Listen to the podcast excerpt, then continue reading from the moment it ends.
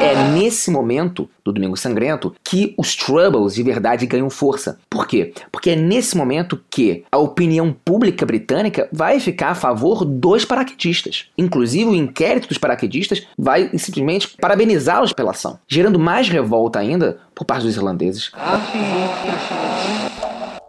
Você está ouvindo o História FM.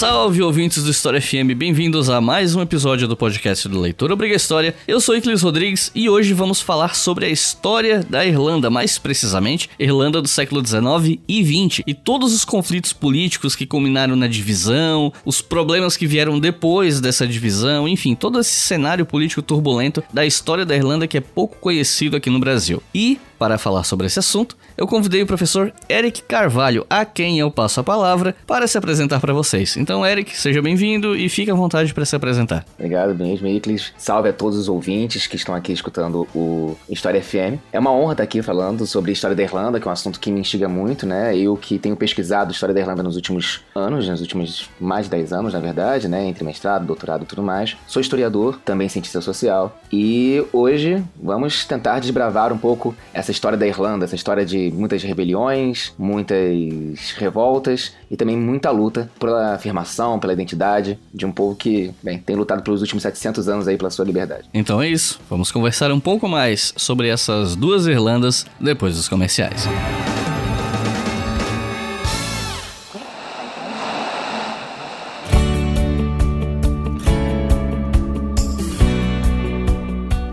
Então, gente, eu não sei se eu já dei esse recado para vocês aqui, eu confesso que eu não me lembro. Mas, mesmo que ele já tenha sido dado aqui, ainda assim eu vou falar disso de novo porque é um recado importante, eu tenho certeza que muitos de vocês não sabem. Eu fiquei boa parte do ano dizendo para vocês que a gente estava com um site novo sendo feito aos poucos e tal, que o site antigo tinha sido parado de ser atualizado. Aí o pessoal vinha me perguntar, pô, onde é que eu consigo o nome dos livros que foram citados nos episódios? No site não tem. E eu falava, calma, quando sair o site novo, vai ter e tal. Enfim, o site novo já está no ar. E vocês acessam pelos domínios que vocês já acessavam antigo, que é leituraobrigahistoria.com ou historiafm.com. O site novo é muito mais bonito, muito mais funcional. Vocês conseguem ouvir o episódio mais recente do História FM. Logo de cara, você entra no site, tem um banner lá em cima, é só dar play, você já consegue ouvir o episódio. Então, se você aí está ouvindo esse episódio tem dificuldade com as plataformas, ou você quer recomendar o podcast para alguém que você sabe que não entende bem a mídia do podcast, não sabe como é que ouve e tal, não sabe usar as plataformas, você manda o link do site, a pessoa entra ali e ouve muito fácil. Logo abaixo desse banner tem as capas dos programas, tanto os atuais que estão né, funcionando, quanto aqueles que não saem mais episódio. É só clicar na capa e ali você vai ver os posts de todos os episódios em ordem. Você entra no post do, lá dos episódios do História FM, tem os nomes dos livros. Quando eu acho o link do Associados Amazon, eu coloco lá também. E mais embaixo tem outras opções, tipo vídeos lá do nosso canal, ou textos. Inclusive, se vocês forem na parte de textos do site e clicar no botão para ver mais textos, porque ele mostra só seis ali, uma prévia, né? Você clica em mais textos, o texto mais recente foi um compilado de todos os links de todos os livros que já foram mencionados em todos os episódios do História FM até hoje. Não tem link de todos que foram mencionados, mas todos que tinha link eu botei ali. Então, um compilado separado tudo por área, né? De antiga, medieval, ocidental e oriental, moderna, contemporânea, África, América Latina, Segunda Guerra Mundial, teoria, tem, enfim, várias categorias lá. Então, acessem o nosso site para dar uma olhada, eu acho que vocês vão gostar, vai facilitar muito, especialmente para quem quer saber mais sobre o programa, né? Lá nos posts você acha a ficha técnica completa, com o nome do convidado, créditos de edição, de capa, e-mail para contato comercial, enfim. E falando em e-mail comercial, a gente tem um e-mail comercial novo também. Então, se você quer fazer algum post patrocinado nas nossas redes sociais, você quer divulgar o seu livro, ou seu curso, ou alguma coisa no História FM, para pedir um orçamento é só entrar em contato pelo e-mail comercial@historiafm.com.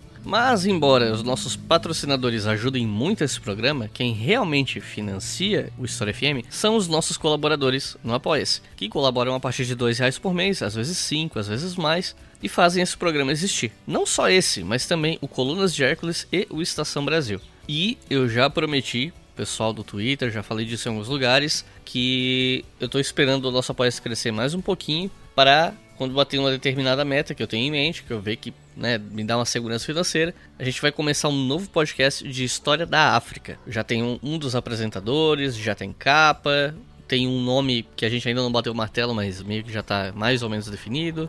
Já tem um formato mais ou menos em mente. A gente só precisa crescer um pouquinho no Apoia-se para tirar esse projeto do papel, porque a edição vai ser terceirizada tal. Então a gente tem que planejar com calma. Mas tudo indica que vem aí. E os nossos novos apoiadores e apoiadoras são André Salviati, Olinto Fonseca, Elisa Carvalho, Carlos Cozendei, Renata Kedi, ou Kedi, não sei, Yuri Salvador, Manuela Lourenção, Flávio Franciuli, Rodrigo de Santana, Ricardo Romanelli, Marcelo Rubio, Paulo Limp, Bruno Gredia, Edvaldo Araújo, Diego Faria, Fernando Blum, Vitória de Souza, Deise Quinto, Márcio Barbosa, Bruno Zulo, Gabriel de Oliveira, Orlando Ramos, William de Oliveira, Felipe de Menezes, Raquel de Matos, Bruno de Oliveira, Pedro Giovanetti, e Henrique Goulart. Muito obrigado a todos vocês, principalmente a família Oliveira, porque teve um monte de gente de Oliveira aqui colaborando conosco esse mês. Muito obrigado, pessoal. Espero que vocês estejam gostando do programa. Se estão apoiando é porque estão gostando, né? Mas eu espero que continuem gostando. E todos vocês que nos acompanham e ainda não apoiam, considerem a possibilidade de nos apoiar, especialmente com essa possibilidade de podcast novo no ano que vem,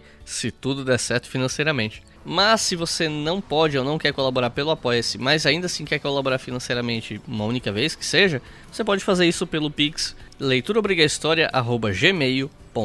Repetindo, a chave Pix é leituraobrigahistoria@gmail.com. Mas a nossa preferência é o Apoia-se porque ele é um apoio contínuo que nos mantém mensalmente. Agora chega de papo e vamos para o episódio.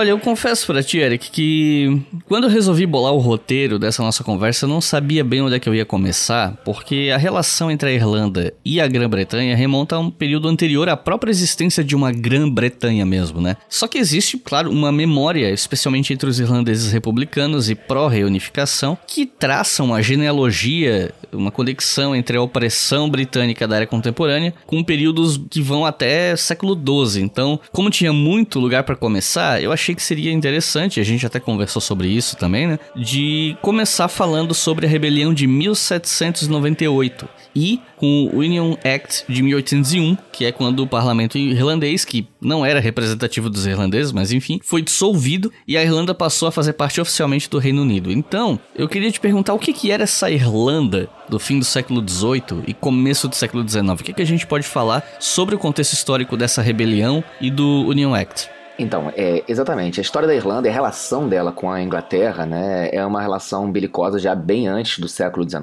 ou do século XVIII, verdade. Mas, obviamente, a tradição irlandesa, desde a época do Oliver Cromwell, né, tem que ser considerada nessa própria divisão e dominação colonial da Irlanda, principalmente pelas leis de terras e tudo mais, e isso desemboca neste ano-chave, que é o ano de 1798, que é quando nós, nós temos, de fato, a questão da rebelião mesmo, né. Então, essa rebelião de 1798 né, que tem lideranças como Wolfton, Fitzgerald, né, entre outros, ela é uma rebelião que tem a sua base ao longo do século XVIII, justamente porque esse universo gaélico irlandês, transformado por interesses políticos em católicos irlandeses, no caso, sofre com justamente uma série de leis que vão discriminando a presença e a participação dos católicos na ilha como um todo. Né? Então, por exemplo, na década de 20 do século XVIII, 1720 por ali, né, o poder que já era limitado do parlamento irlandês vai sendo reduzido bem aos pouquinhos e membros do parlamento irlandês, protestantes inclusive, mas que desejavam certa autonomia da Irlanda, são chamados de patriotas de uma maneira pejorativa, cada vez mais segregando a participação gaélica irlandesa nessa Irlanda. Né? Então é sob domínio dessa Irlanda né, que fica um tanto quanto nebuloso que começa né, a luta que vai desembocar em 1798. Então, que luta é essa? É uma luta por autonomia, é uma luta por participação política. E no período do, do final do século XVIII, sobre, obviamente, influência de outras ideias liberais e tudo mais, e sobre a Revolução Francesa principalmente, é formado, na década de 90, o grupo dos Irlandeses Unidos, né, o United Irishmen.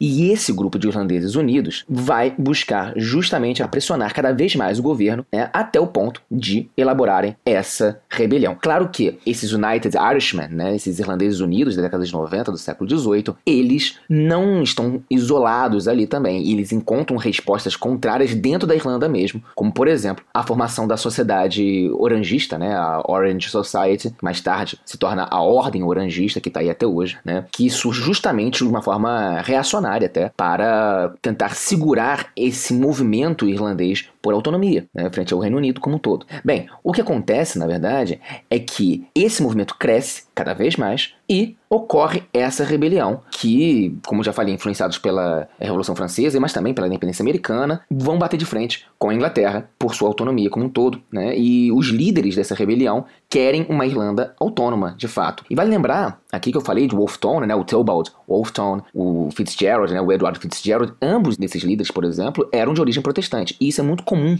nessa época, né? Líderes que buscam a autonomia da Irlanda não necessariamente serem católicos, apesar da perseguição aos católicos. Né? Geralmente são líderes protestantes. Até porque, né, vamos lembrar, né, os protestantes em geral são aqueles que possuíam maior escolaridade maior propensão a serem ouvidos também. Bem, acontece que a rebelião falha. A rebelião falha, não dá certo, o exército inglês avança sobre os revoltosos e os líderes, em geral, são condenados. Muitos voluntários, inclusive, dessa rebelião são obrigados a fugir do país, emigrar, né? E esses caras são conhecidos como os White Geese, que até hoje são reverenciados como aqueles primeiros que tiveram que fugir da Irlanda para lutar pela Irlanda. É nesse contexto que a rebelião de 1798, ela simplesmente se esvai. E é nesse momento que tem exatamente o Ato de União de 1801, que é, de fato, né, uma resposta a rebelião de 1798. Inclusive, o primeiro-ministro da Inglaterra nessa época até mesmo defendia né, uma certa emancipação dos católicos irlandeses, né, como uma pauta, porque a situação ficou bem sustentável. Mas o rei, o rei inglês né, da época, resolveu que isso prejudicaria sua imagem política e que era melhor, obviamente, dar um cala-boca, por assim dizer, nos irlandeses, né, tirando totalmente os direitos de representatividade né, da, da Irlanda como um todo. Então, o ato de união nada mais é do que a Irlanda passar a fazer parte do Reino Unido, o que para a Irlanda nesse momento era uma punição, dissolvia completamente o parlamento irlandês e transferia ele totalmente para Westminster. E além disso, que é um ponto também muito interessante que a gente tem que colocar aí, o Ato de União de 1801 vai colocar o anglicanismo como religião oficial da ilha e instituição importante para a participação nas decisões políticas da ilha e da Irlanda como um todo, o que é visto, obviamente, como uma incrível afronta para os irlandeses como um todo. Né? Um dos eventos mais traumáticos de toda a história da Irlanda, e aí o pessoal deve estar estranhando que eu estou dando um salto temporal aqui de quase 50 anos, mas é que como o episódio está dedicado a falar de dois séculos, a gente precisa fazer escolhas, né? E aí eu resolvi escolher falar sobre essa grande fome que ocorreu entre 1845, mais ou menos, até 1849, quando um fungo se espalhou pelas plantações de batatas na Irlanda, e como a população mais pobre dependia majoritariamente de batatas para uma questão de subsistência, isso acabou sendo um desastre humanitário gigantesco, né? A gente tem estatísticas aí de que apontam cerca de um milhão de irlandeses mortos ou por fome ou pelas doenças ocasionadas pela fome, né, pela baixa imunidade, etc. E um milhão e meio de irlandeses que teriam emigrado para outros lugares, principalmente Estados Unidos, Austrália e tal. E, embora o surgimento do fungo tenha ocorrido por causas naturais, a atuação da Inglaterra foi desastrosa para a população. Existe um debate sobre até que ponto a Inglaterra poderia ou não ser responsabilizada pelo desastre do que aconteceu lá, né, por conta de ter lidado com a situação de uma maneira completamente desastrosa. E aí eu queria te perguntar, por que exatamente o Reino Unido, a Inglaterra, são culpabilizados pela escala do desastre humanitário que foi essa fome? Enfim, o que você pode falar sobre esse debate? Então, pois é, né? Isso hoje, acredito que a historiografia irlandesa trabalha bem nessa questão, né? A fome, a grande fome na Irlanda, né? A geração de 47, né? Mais ou menos, a fome durou ali, o ápice né, dela, entre 45 e 49, foi a maior tragédia da história irlandesa né, dos últimos 200 anos, seguramente. E essa grande fome tem relação, obviamente, com a praga da batata, mas quando nós falamos que o Reino Unido, né, no caso a Inglaterra, Westminster, basicamente, tem certa participação nisso, é porque, primeiro, nós temos que pensar na mudança de governo na Inglaterra que existia nessa época. Inicialmente, né, no início dos anos 40, né, existia todo um movimento já de emancipação bem organizado na Irlanda, até com Daniel O'Connell e tudo mais. Você começa a ter um diálogo com o governo conservador conservador da Inglaterra nesse momento. E esse governo conservador, do Lord Peel, vai ser transferido para um governo Whig, liberal, exatamente no meio dessa década. Então isso vai agravar demais a questão da praga da batata na Irlanda. Por quê? Porque quando a praga começou, no início dos anos 40, o governo do Reino Unido até então dava certa ajuda com estoques, de remanejar estoques, para tentar conter esse problema. Quando entra o governo liberal do, do Lord Russell, por exemplo, você tem uma mudança na pegada administrativa e principalmente econômica do Reino Unido. Como assim? Bem, como um bom liberal clássico nesse momento, o Lord Russell, né, um Whig, era um profundo defensor do famoso laissez-faire. Então, ele realmente acreditava que não se deveria intervir de forma alguma na ilha e de que a ilha né, da Irlanda deveria, por conta própria, produzir as suas próprias condições para sair desse problema. O problema é que a questão da terra e a questão da própria condição política da Irlanda era desfavorável a qualquer retorno de uma salvação própria, essa é a verdade. Porque, obviamente, grande parte da terra estava sob dominação de outros grupos ligados a certas castas, por assim dizer, do Reino Unido, e toda ajuda teria que ficar por conta dos lords locais. Só que muitos lords, principalmente aqueles mais próprios né, e mais pró a coroa, principalmente, nem se mexeram para modificar a situação. Então, por isso que muitos dizem que essa estrutura de dominação que o Reino Unido colocava sobre a Irlanda ajudou, de fato, a não se criar estratégias para conseguir se retirar né, essa, essa população né, dessa situação. E para piorar a situação, o governo do Reino Unido nesse momento era um profundo defensor do laissez-faire, o que só agravou a situação como um todo. E a lembrança da grande fome se torna uma disputa, na verdade, pela memória política da Irlanda nesse momento também. E o impacto geral na mentalidade dos irlandeses, né, que viveram uma época que, não só de, de fome na batata, mas também a época onde você tem um caos social na Irlanda, né, com os furtos, com os ataques às propriedades, a fome e as caridades que ora eram feitas e horas não. Isso vai criar todo um ambiente onde a maior parte da população é obrigada ou a morrer ou a imigrar. Né? Então muitos saem da Irlanda, vão para outros lugares, vão para a América principalmente, e nessa condição toda nós temos a ideia de que pelo menos, pelo menos no mínimo, né? a gente não tem os números exatamente, né? mas pelo menos no mínimo um milhão dessas pessoas morrem ou decorrência de fome ou de doenças, mais comum inclusive as doenças, porque à medida que as pessoas começavam a sentir mais fome e não tinha comida, elas saíam dos seus condados, iam tentar a vida em outros, e aí levavam doenças para outros lugares e contaminavam outras pessoas, e isso cria cria um caos nesse momento. Nós que vivemos uma pandemia sabemos muito bem como isso acontece. E o outro, um milhão, escapa nos chamados coffin ships, né? Os navios caixões em direção a uma chance na América ou em qualquer outro lugar onde eles pudessem, de fato, sobreviver. Então, acredita-se que 2 milhões né, da população irlandesa, ou seja, um terço da população irlandesa, imigraram por conta disso. Outros acabaram morrendo e outros acabaram, por conta da crise de terras, vivendo um dos piores momentos da história da Irlanda. Por quê? Porque com a crise da batata, muitas terras foram, obviamente, à falência. Então, novos senhores de terras acabaram por assumir esse território irlandês. E esses novos senhores de terra passaram simplesmente alinhados à política econômica do Reino Unido, passaram a mandar embora seus antigos inquilinos para investir em esquemas de plantio exportador. E com isso, obviamente, você aumenta a crise aí, que é mais gente na Irlanda passando fome, mais gente sem oportunidade, mais gente à mercê das políticas de terra do Reino Unido como um todo. Então, por isso que a gente diz que é, o problema da Irlanda nesse sentido não é só a praga, mas também a administração administração política do Reino Unido sobre a ilha nesse momento, sabe? E inclusive muito se fala quando se fala a respeito dessa fome que o impacto na questão demográfica mesmo foi tão absurdo que mesmo hoje, né, em 2021, a Irlanda ainda demonstra que a recuperação demográfica foi bastante afetada, porque se você pega a população da ilha inteira, né, das duas Irlandas, e compara com a população da época da ilha, que se não me engano era na casa dos 5 milhões, hoje em dia são 6 milhões e pouco, 7 milhões, uma coisa assim, é, é muito pouco, né, é esse avanço, esse, esse número maior de população. E justamente por conta desse desastre demográfico do passado, né. Exato, e criou-se uma cultura de imigração, obviamente, na ilha. É só você ver que o número de descendentes de irlandeses nos Estados Unidos, na Argentina, na Austrália é muito maior, se você pegar, do que o número de pessoas que moram na Irlanda hoje enquanto irlandeses. É, isso é notório por conta dessa cultura migratória que é muito típica de países que sofrem com problemas como esse, né? principalmente países que têm problemas coloniais. Né? Isso é um ponto que a gente tem que deixar bem claro. A Irlanda era uma colônia praticamente, né? não praticamente não, era uma colônia da Inglaterra dentro desse sistema. Às vezes parece que o pessoal tem dificuldade de enxergar isso porque a gente tá falando de um país que faz parte da Europa, né? A gente tá acostumado a pensar países europeus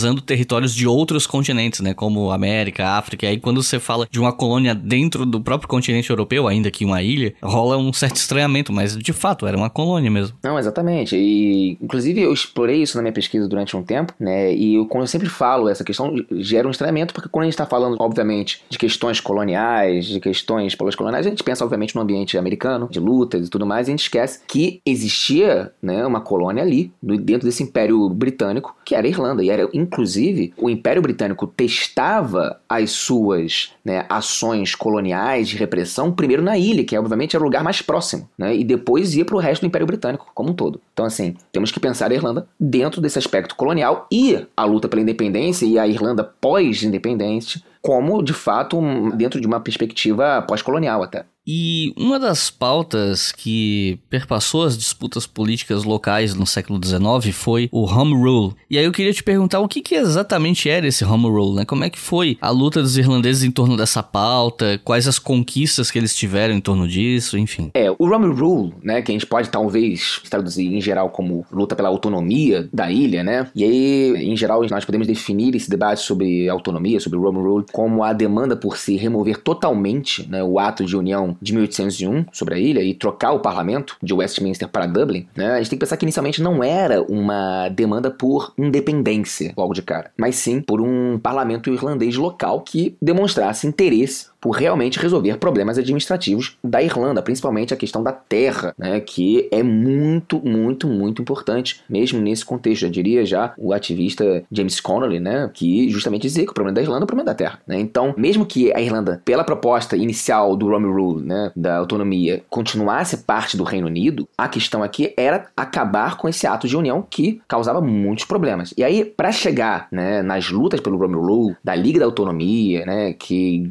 teve muita força na década de 70 do século XIX, eu acho que a gente tem que voltar um pouquinho só para as lutas desde o final dos anos 40 e início dos anos 50 ali, nesse sentido. Por quê? Porque a Irlanda ela não está descontextualizada nesse momento de rebeliões pela Europa também não. Então, o contexto caótico da Irlanda, a recuperação da Grande Fome, influenciada por movimentos revolucionários na Primavera dos Povos, na Europa como um todo, leva à formação de grupos dissidentes dentro da ilha contra os ingleses. Já existiam existiam alguns grupos organizados, católicos, né, antes inclusive da fome, mas esses grupos, como os jovens irlandeses, né, os uh, Young Irelanders, eles levam uma luta mais incisiva nesse sentido. Né? Eles começam, inclusive, a buscar uma autonomia à irlandesa mesmo já nos anos 50 como um todo. Tanto é que é nessa época que pela primeira vez se utiliza a famosa bandeira tricolor, que hoje é a bandeira da Irlanda. Então se tem uma proposta de autonomia e a irlandesa ali nessa década dos anos 50, bem antes né, do movimento de fato pela autonomia, o Rome Rule. Né? E aí nós temos os fenianos como movimento político, que é um movimento muito importante,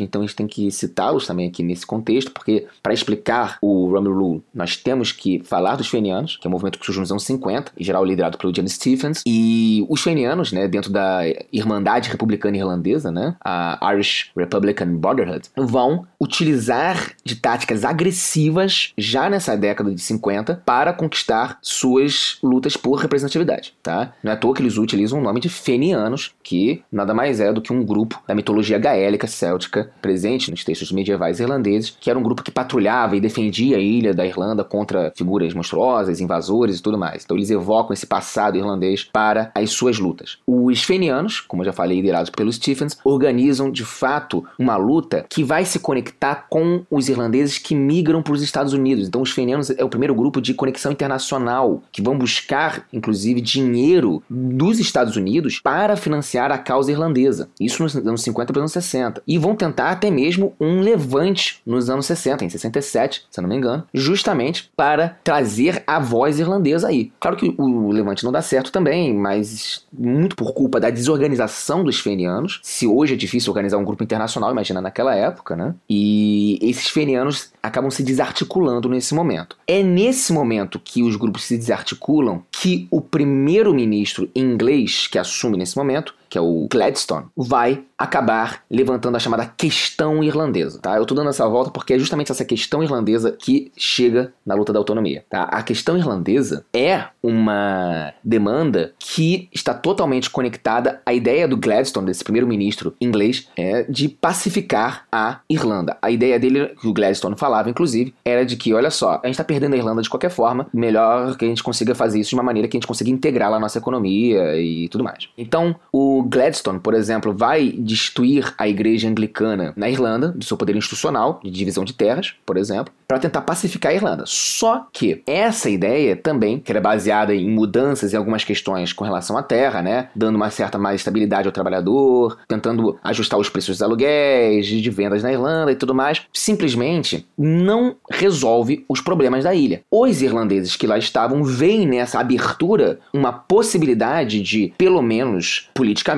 ter representatividade e, quem sabe, conseguir de fato a sua autonomia e acabar com o ato né, de 1801, o ato de união. Então, o Rome Rule, nesse momento, vai se organizar principalmente a partir da chamada Liga de Autonomia, ou simplesmente a Rome Rule League. E é aí que, de fato, nós podemos falar de Rome Rule, já na década de 70, tá? Então, esse Rome Rule vai buscar, como eu falei, né, a demanda pela remoção do Ato de União de 1801, o retorno do parlamento em Dublin, mas ainda não busca, de fato, luta por independência. Tá? Então, assim, esse grupo, inicialmente, pela luta pelo, pela autonomia, pelo Rome Rule, vai ter influência do advogado protestante Isaac Butt, e é interessante a gente pensar que são sempre nomes protestantes que estão muito colocados aí à frente, ou com exceção do Daniel O'Connor nos anos 20 e nos anos 30, né, você não tem líderes católicos assumindo né, a dianteira, até porque a própria ideia de um líder católico passava por resistência nesse momento. Então, seguindo esses líderes protestantes, como o advogado Isaac Butt, nós temos aí um momento onde a Liga de Autonomia é criada. Né? E eles conseguem certa proeminência nesse momento, porque eles conseguem um número relativamente grande de delegados no parlamento inglês e tentam, a partir daí, fazer a sua causa ser vista. Tá? Como é que é a estratégia deles nesse momento? Era basicamente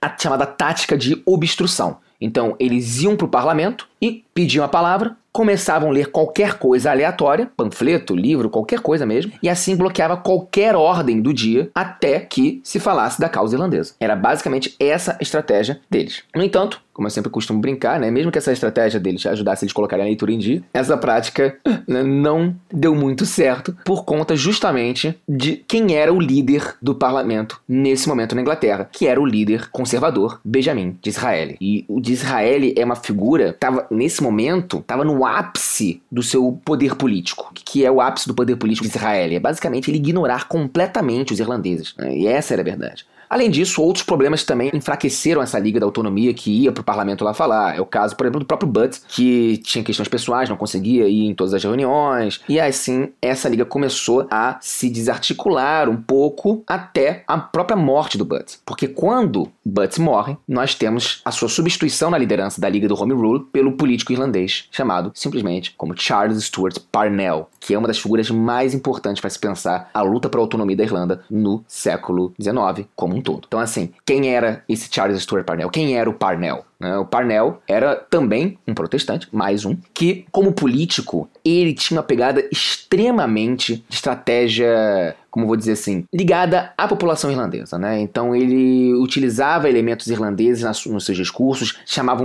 milhares de pessoas para as suas falas e se tornou um dos maiores defensores da autonomia irlandesa e seguramente um dos maiores nomes da luta política irlandesa como um todo no século XIX. E ele vai começar a atacar justamente as falhas do projeto inglês britânico na Irlanda. E essas falhas passam justamente sobre as leis agrárias de terras que eu falei lá atrás. Por isso que eu citei aquela questão, a questão irlandesa das terras. Porque é a questão irlandesa das terras que vai fazer com que a autonomia ganhe munição para buscar a sua independência como um todo. Não independência política, mas autonomia de voz. Que era mais ou menos o seguinte: olha, Westminster não sabe o que acontece na Irlanda e todas as leis agrárias ou qualquer coisa que eles passem lá não dizem sobre a nossa realidade. Nós precisamos de um parlamento aqui. E nesse momento surge uma outra liga. É, eu sei, os irlandeses gostam muito de ligas nesse momento.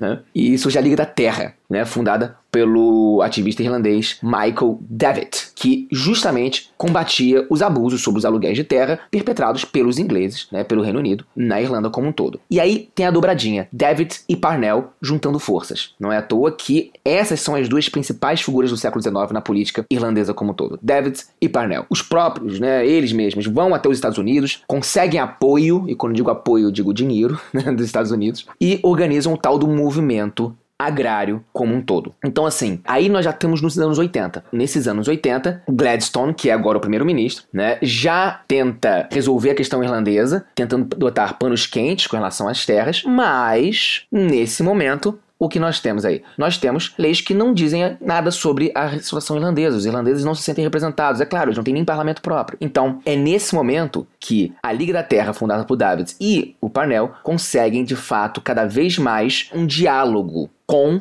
outros setores da sociedade do Reino Unido. Os ingleses não conseguem entender isso, muito bem, porque eles já estavam preparados para colocar seus exércitos para calar a boca dos irlandeses, como era o costume deles, e nesse momento nós temos os famosos movimentos pacíficos da Irlanda. São movimentos de desobediência civil nos anos 80.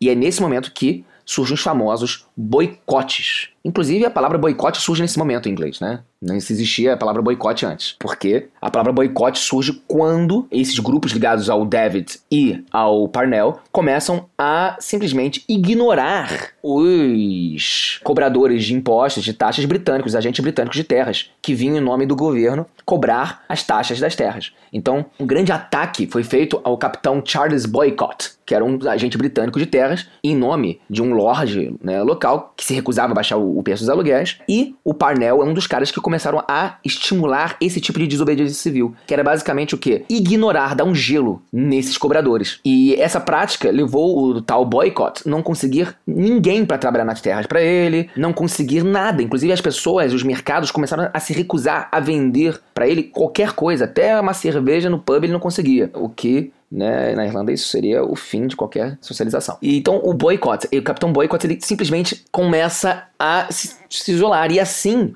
os agentes britânicos começam a ficar isolados. Qual é a solução do Reino Unido, dos britânicos, para sanar essa questão dos boicotes, da desobediência civil? Simplesmente fazer o que os britânicos sabem fazer de melhor nesse contexto, enviar soldados para lá para calar a boca da galera. Então eles mandam para lá mais mil soldados, sem contar colonos ingleses, para trabalhar nas terras que ninguém queria trabalhar porque estavam boicotando. E, assim, obviamente o custo dessa operação toda inglesa, com soldados e tudo mais, era bem maior que o custo da colheita. Então, assim, no geral, isso só era uma demonstração de poder mesmo da Inglaterra, do Reino Unido, sobre a Irlanda. Claro que, com essa ocupação, não demorou para que as coisas esquentassem ali, né? E aí começaram a pipocar um movimento outro, uma revolta aqui, uma revolta colar, algumas mortes, inclusive, principalmente que a força militar britânica começava a agir de forma mais agressiva que o esperado. E aí, nesse momento, o governo britânico vai tomar algumas medidas para controlar essa desordem com as chamadas leis coercitivas e colocando uma segunda lei agrária aí para tentar dar um cala-boca nesse momento. Essa segunda lei agrária vai dividir o movimento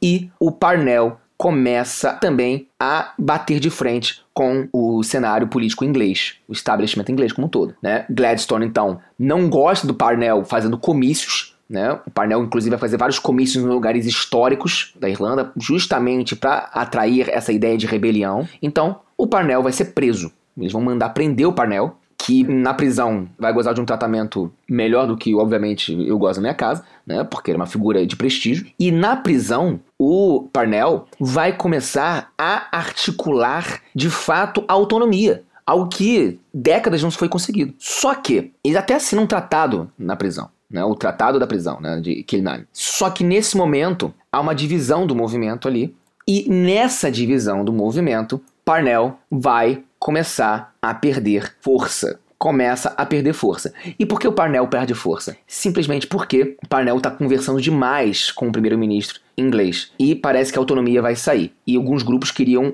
algo a mais, algo além disso aí. E nesse momento o Parnell perde totalmente o descrédito, não só por isso, mas porque acontece um escândalo na vida do Parnell, um escândalo pessoal, que os jornais, os tabloides vão começar a atacar o Parnell. É claro Porque Parnell vai se envolver com uma mulher casada na época, né? Parnell era desses. E ao se envolver dessa maneira, isso cria um escândalo moralista, né? Imagina aquela sociedade vitoriana inglesa, esses escândalos caindo como uma bomba, né? E isso faz com que Parnell perca um pouco da sua capilaridade política. Essa é a verdade, né? Então, nesse momento, a oposição à lei de autonomia surge e por mais que né, o primeiro-ministro Gladstone esteja aberto até mesmo colocar isso na pauta do Congresso britânico, o Partido Unionista do Norte da Irlanda vai simplesmente se organizar uma resistência já nessa época, no final do século XIX. E aí acontece, o Roman Rule é barrado, o Parnell cai em desgraça por conta desse escândalo que eu falei, e aos poucos Parnell vai perdendo apoio, seguidores e acaba morrendo nesse momento sem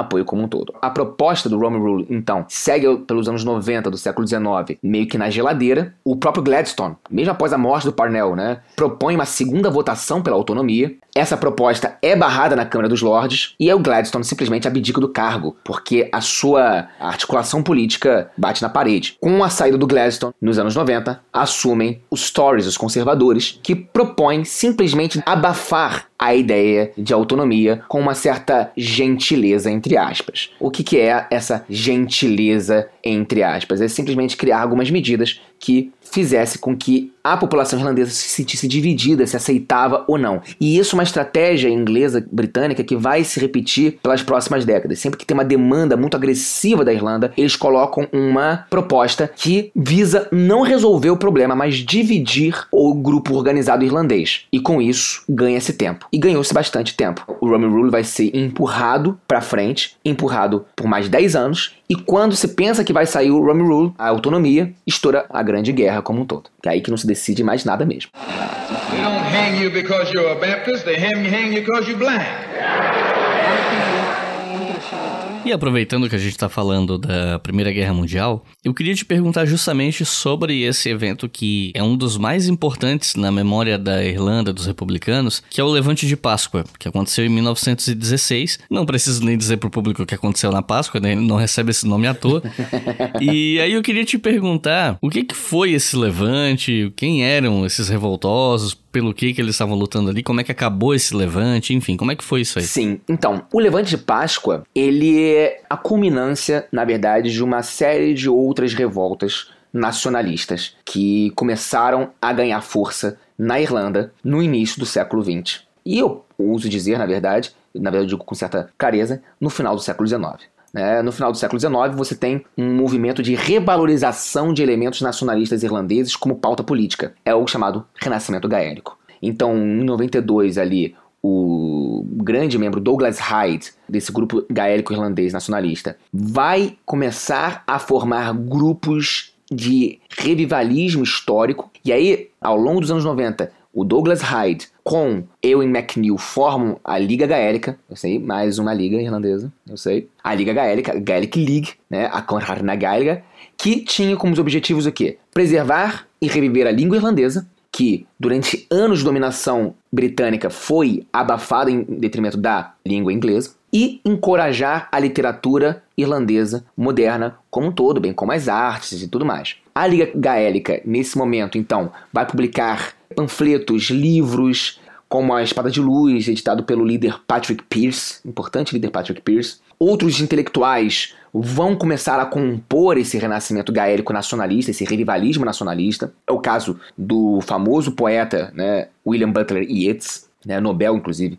de literatura, mais para frente, que vai fundar o Teatro Abbey, né, o Abbey Theatre, para justamente trazer peças ligadas à cultura gaélica, ligadas à cultura irlandesa, trazendo o nacionalismo em cima disso aí, que é nesse nacionalismo que o republicanismo vai ressurgindo com força. Né? E aí, junto com esse nacionalismo republicano do início do século XX, com essa pegada gaélica, nós temos a fundação, em 1905, do Sinn Féin, né, pelo Arthur Griffin que é um partido que vai dar muito o que falar em 1916, no Levante Páscoa, mas que nesse momento vai surgindo com calma, de forma periférica, visto como um partido ultranacionalista e coisas assim. Bem, a Liga Gaélica, então, como eu falei, vai ganhando espaço, o republicanismo ganha força. Patrick Pierce, por exemplo, vai se tornando um líder muito importante nesse movimento político como um todo. Ele não só é uma voz, um intelectual desse sentido, mas ele vai tem uma experiência muito interessante educacional,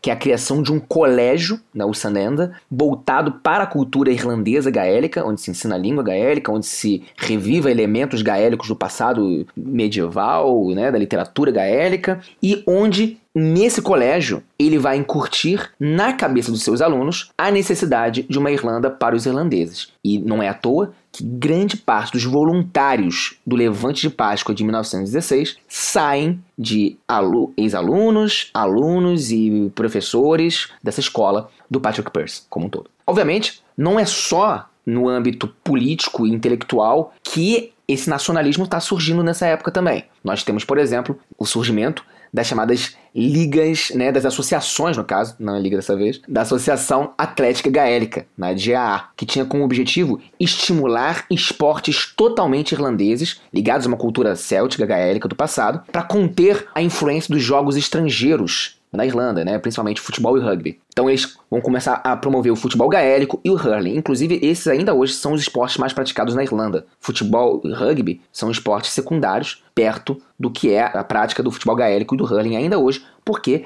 é uma expressão de comunidade e de nacionalismo que vai se colocar nesse momento e hoje é, assim, totalmente popular na Irlanda como um todo. Então, isso vai dar gás, isso vai dar forma ao republicanismo irlandês no início do século XX. Então, a Irmandade Republicana Irlandesa, por exemplo, né, os fenianos, que eu já tinha falado lá atrás, volta a ganhar adeptos com Thomas Clark. Além do republicanismo, outros grupos se juntam à causa de uma Irlanda independente, republicana. É o caso das ideias socialistas que também vão se formar aí. James Connolly, que é um grande nome do socialismo irlandês, e James Larkin, que vão começar a fazer greves nesse início do século XX, justamente para mobilizar os irlandeses contra a dominação. Então, Larkin e Connolly, né, essa dupla, vão organizar em 1910, por exemplo, o Partido Socialista da Irlanda e vão criar um movimento sindicalista junto aos grupos de transporte irlandês né, e a Central de Trabalhadores, justamente para pressionar o debate sobre a Irlanda e a autonomia da Irlanda, e quando não a independência da Irlanda. Claro que são diferentes visões. Você tem Griffin ou Patrick Pearse com uma visão republicana clássica, nacionalista. Você tem Larkin, Connolly com uma visão socialista para a Irlanda. Temos diferentes visões aí. E é justamente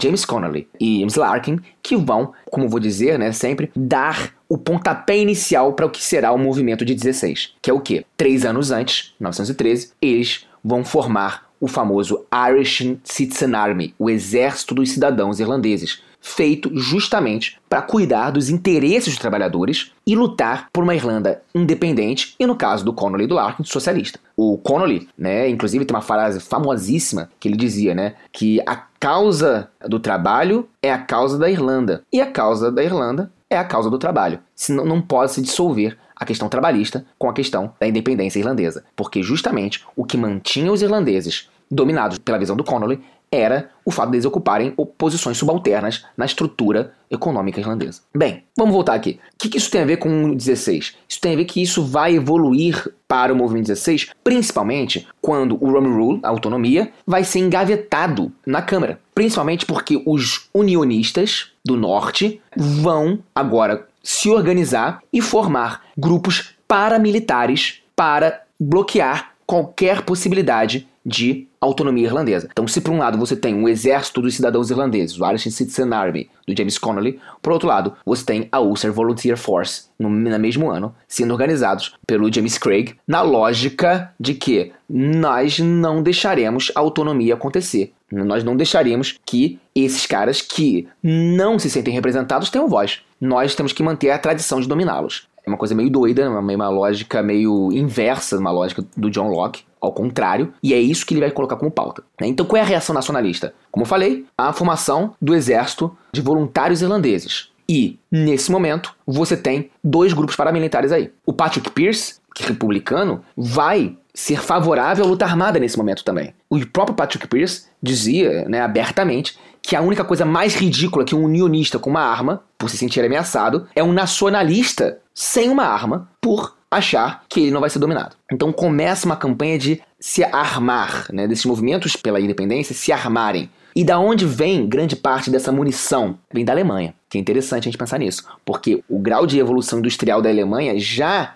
mostra que a Alemanha se prepara para uma possível guerra. Mas grande parte desse armamento vai para a Irlanda, muito embora. Por quê? Porque a Alemanha tinha um interesse em enfraquecer também a Inglaterra aí, nesse sentido. E isso é muito interessante porque a gente fala no Tratado de Versalhes, né, que vem logo após a Primeira Grande Guerra, e a gente não sabe também que muitos dos elementos, muitas das armas que foram banidas da posse alemã foram por contrabando parar nas mãos dos irlandeses, justamente para alimentar essa luta. Então nós temos uma iminência de uma guerra civil na Irlanda nesse momento, tá? Mas aí é nesse momento que estoura a Grande Guerra. E aí você pensa, vai parar com a Grande Guerra, né? Vai parar esse movimento republicano? Não, muito pelo contrário. Porque os voluntários, Irish Volunteers, e os National Volunteers, agora, vão simplesmente ter uma espécie de mantra, que inclusive eles vão pregar isso em faixas, em cartazes por Dublin todo, que é simplesmente, né, que a dificuldade da Inglaterra é a oportunidade da Irlanda. Esse é o grande mote. E aí, os voluntários nacionalistas vão ser comandados por nomes como Joseph Plunkett, Thomas MacDonald, próprio Patrick Pearse, Ian McNeil, e vão se articular simplesmente para uma luta que será programada para a semana de Páscoa em abril de 1916. Aí a gente chega no Levante de Páscoa. Todos esses grupos que eu falei que foram se construindo nacionalmente vão atuar em 1916 num levante. Então, como é que acontece o levante de Páscoa? Basicamente, nessa semana de abril de 1916, a central dos Correios em Dublin, né, o General Post Office, vai ser tomado, se torna o quartel-general desse levante. Patrick Pearse vai ler a declaração de independência do governo provisório da República da Irlanda, tá? Vai pregar isso nas paredes e a partir desse momento, os mais de 1.500, 1.600 rebeldes vão se espalhar pela cidade de Dublin, ocupando zonas estratégicas de defesa, como a Faculdade de Cirurgiões, o próprio Fórum, algumas fábricas. Eles falham em tomar alguns lugares, como o Castelo de Dublin, que é né, a zona administrativa, mas em grande parte, eles, esses mais de 1.600 rebeldes, vão ocupar pontos estratégicos de Dublin, fortemente armados, e dali vão organizar uma resistência, tentando se reconhecer como uma república. Pra você ter uma ideia, não durou nem 24 horas ao fim do dia, mais de 30 mil soldados britânicos foram mandados para o lugar. E aí começa a brincadeira do Levante de Páscoa. Então, quem são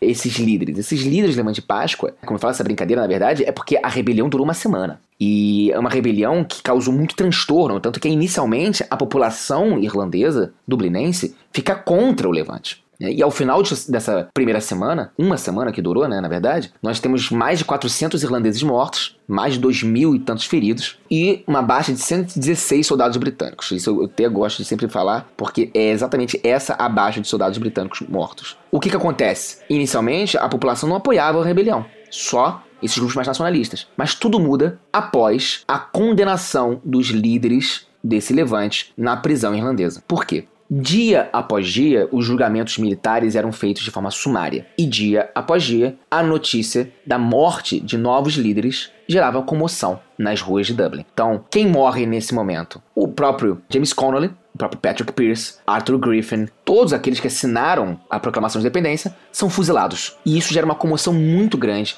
nas ruas, até o ponto da população que, durante a rebelião, ficou contra o levante, agora está totalmente a favor de uma república irlandesa. Muda a opinião pública durante o período de fuzilamentos. Até porque eles demoraram algum tempo para fazer alguns fuzilamentos. E isso gerava todo um burburinho na cidade, um burburinho no país. E à medida que eles iam fuzilando, outros líderes ganhavam força, ganhavam vozes, principalmente aqueles que foram soltos, como, por exemplo, Eamon de Valera, ou mesmo a Constance Markowitz. Constance Markowitz, que é uma líder que foi liberada do fuzilamento por ser mulher e organizou um dos movimentos mais interessantes, porque junto com esses grupos de voluntários que lutaram em 16, nós tínhamos um grupo de voluntários todos composto por mulheres, que é o Kumanaban, que era um exército formado por mulheres nacionalistas lideradas pela Constance Markowitz. E essa líder se torna inclusive a primeira mulher a ser eleita na Câmara dos Comuns nesse momento. Por quê? Porque a opinião pública irlandesa muda com o levante de Páscoa. Não é à toa que o William Butler Yeats, o famoso poeta, vai dizer que nesse momento tudo mudou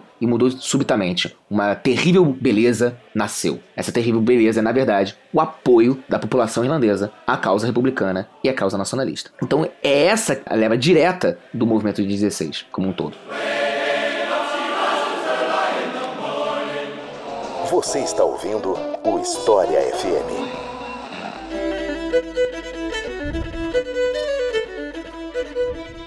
Entre o fim da década de 1910 e começo da década de 1920, a luta entre republicanos irlandeses e as autoridades britânicas, ela foi ficando cada vez mais intensa, mais violenta, a ponto de as polícias locais elas não darem mais conta dos atentados, dos ataques, né? E normalmente isso acontecia em emboscadas, né? Porque afinal de contas havia uma desproporção de forças ali entre o exército britânico de um lado e os irlandeses republicanos do outro, né? Então, em uma guerra irregular, normalmente o lado mais fraco precisa apelar para outras estratégias que não seja sempre aquele enfrentamento direto, né? Mas enfim, muitas emboscadas, muitos atentados fizeram com que o governo britânico começasse a convocar veteranos da Primeira Guerra Mundial para lutar contra o exército republicano irlandês. E aí eu vou pedir para você comentar um pouco sobre o IRA depois, tal. E aí houve a criação de unidades como os Black and Tans, que até hoje tem uma fama péssima na Irlanda pela brutalidade, aparecem em música e coisa e tal. Enfim, em 1919 a gente teve uma segunda declaração de independência parecida com a do Levante de Páscoa, e isso levou a uma série de conflitos entre os irlandeses republicanos e britânicos britânicos até que, eventualmente, ocorresse a partição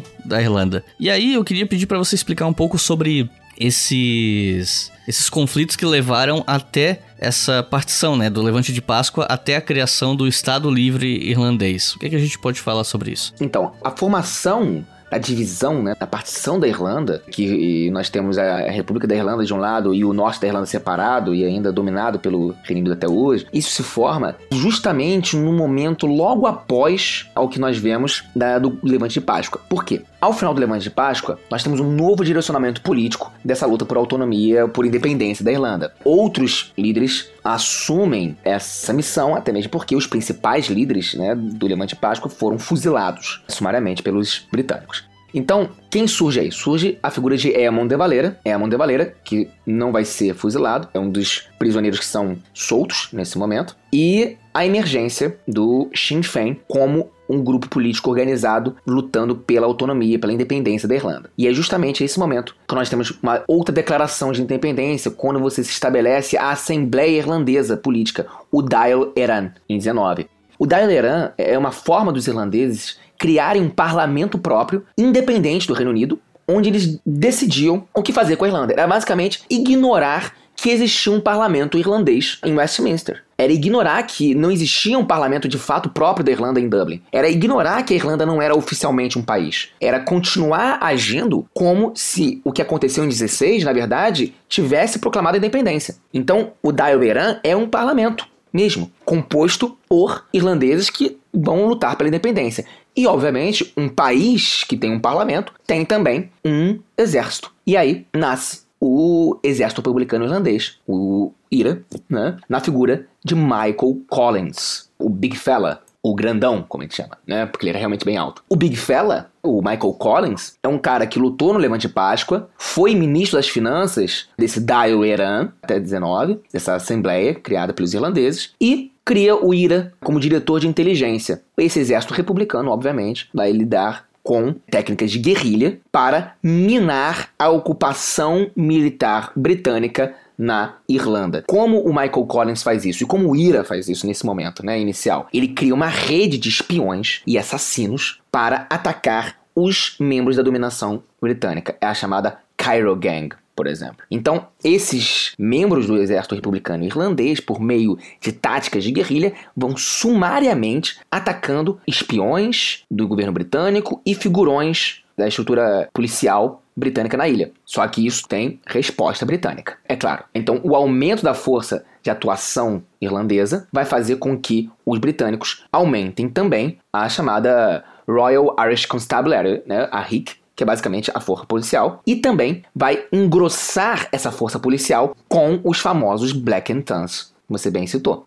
As forças auxiliares, esses Black and Tans, que serão conhecidos pelas atrocidades. A mais famosa delas é o primeiro Domingo Sangrento, em 1920. O que foi esse primeiro Domingo Sangrento em 1920? Estava acontecendo um jogo de futebol gaélico, né, de futebol, e em represália ao ataque da Cairo Gang, feito pelo IRA, eles, o Black and Tans, por exemplo, começou a invadir casas, começou a atacar as pessoas, começaram a fazer prisões arbitrárias, começou a fazer mortes arbitrárias, se bem que se uma morte é arbitrária, obviamente, e começou a fazer várias ações como essa do Domingo Sangrento, que foi basicamente, em resposta, invadir com tanques o meio do jogo de futebol e abrir fogo contra os jogadores e a arquibancada. Foi basicamente isso. Tivemos mais de 10 mortes, 12 mortes, se não me engano, sem contar né, as dezenas de feridos nas arquibancadas, entre pessoas que estavam lá para assistir o jogo, e isso mostra o grau de tensão que vai se acontecer. Né? Por quê?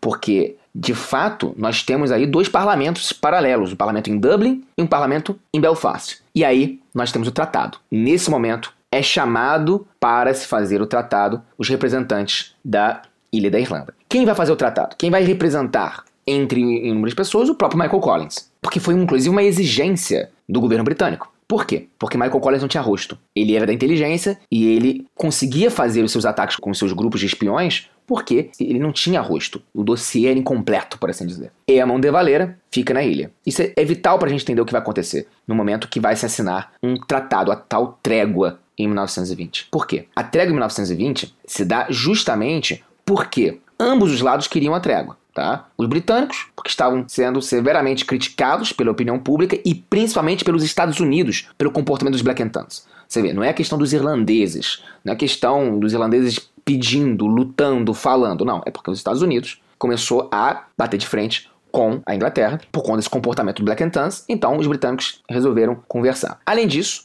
essa guerra estava custando muito dinheiro aos britânicos como um todo. E do lado irlandês? Bem, a população irlandesa obviamente estava cansada do conflito e o IRA também já estava ficando sem munição e sem voluntários para os seus combates. Então, os dois lados concordaram com a trégua em 21, assinaram o tratado que criava dois parlamentos, que criava uma fronteira do norte e do sul, que é a fronteira que nós temos até hoje, os seis condados do norte, divididos, do norte da Irlanda. E apesar de algumas regiões, inclusive, serem majoritariamente católicas lá, a divisão foi feita mesmo assim. O Sinn Féin continuou a ser eleito para o parlamento em Westminster e continuou a se recusar a tomar assentos, porque era essa a tática do Sinn Féin. Ele era eleito para compor o parlamento em Westminster, mas ia para o Dáil na Irlanda, ignorando que o parlamento de fato fosse o britânico. O parlamento correto seria o da Irlanda. Bem, o tratado vai dividir a Irlanda. E ao dividir a Irlanda, como eu falei, Eamon de Valera não participa das negociações. Michael Collins e Arthur Griffin assumem a negociação diretamente com Lloyd George e Churchill nessa época.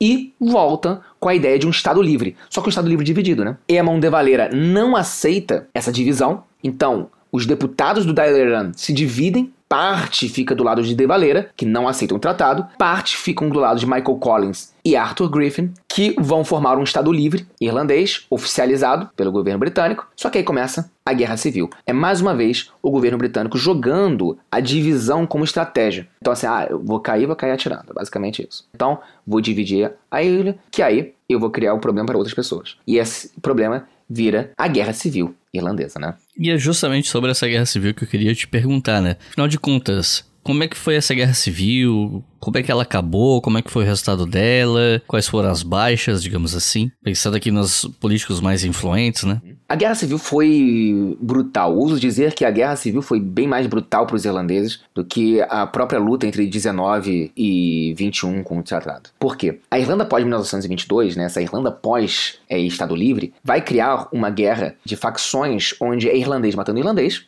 óbvio. E você tem ao todo uma baixa, né, uma perda de mais de 4 mil irlandeses no processo. Tá? Mais de 4 mil irlandeses que começam a se matar aí. Então, assim, é uma luta muito terrível, vários líderes morrem no processo, o próprio Arthur Griffin, o próprio Michael Collins morre, o Michael Collins morre uma emboscada. Então essa guerra civil leva também grande parte das lideranças irlandesas nesse momento. Cal Bruja, Boyle, vários líderes que ficaram de um lado ou de outro vão morrer nessa guerra civil. O que sobra dessa guerra civil? Essa é a verdade. O que sobra é uma Irlanda dividida, uma Irlanda com muitas baixas, com traumas, traumas políticos, e aos poucos uma Irlanda que vai tentar se construir desses escombros. Então, nós vamos começar a ter alguns pontos de autonomia irlandesa já constituídos aí, a partir do Estado Livre, e, mesmo não aceitando a divisão, esses líderes vão dialogar para uma República da Irlanda que se pense coesa nesse sentido. Então surgem novos partidos, nesse momento. Partidos como o Fine Gael, o Fianna Fáil. Na década de 30, o juramento à coroa, que era a base do Estado Livre, é abolido pelo parlamento.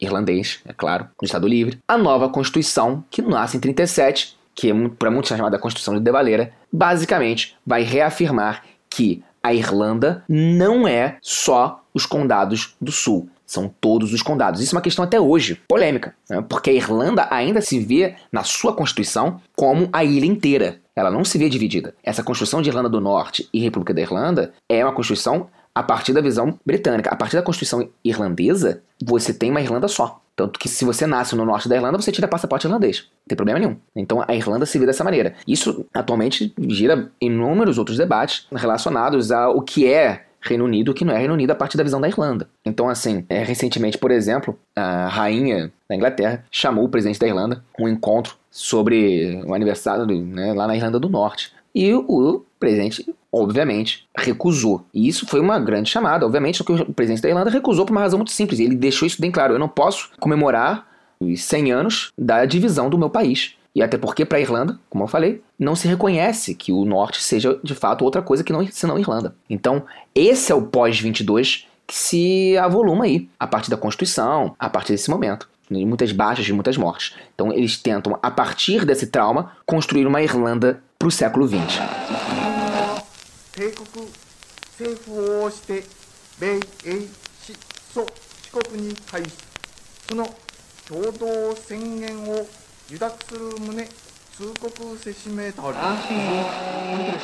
E, bom, eu vou dar um pulinho aqui para os anos 60. Entre o fim da Guerra Civil e os anos 1960, os conflitos entre irlandeses e norte-irlandeses parecem ter sido mais pontuais, né? O próprio Ira não parecia ter muito esporte popular, meio que deu uma sumida, né? Nesse período, a Irlanda se manteve neutra na Segunda Guerra Mundial, né? Nos anos 50, quer dizer, nos anos 40. Aí, nos anos 50, passou a fazer parte das Nações Unidas e, inclusive, ela demorou a ser aceita justamente pela neutralidade na Segunda Guerra Mundial, né? Exatamente, coisa do Eman de Valera, né? É, e aí eu queria te perguntar mais ou menos sobre esse período aí entre 1923 e 66, mais ou menos. O que, que você acha que é digno de nota nesse período para o pessoal entender a história da Irlanda? Então, nesse momento a gente tem que entender que a Irlanda está se construindo como república, como um país independente. Tá? Então, a Irlanda é um país muito novo, se a gente parar pra pensar. Ela não tem nem 100 anos de fato de formação enquanto república oficialmente. Né? Vai fazer ano que vem. Então a Irlanda, ela, nesses anos 30, anos 40, ela está se constituindo como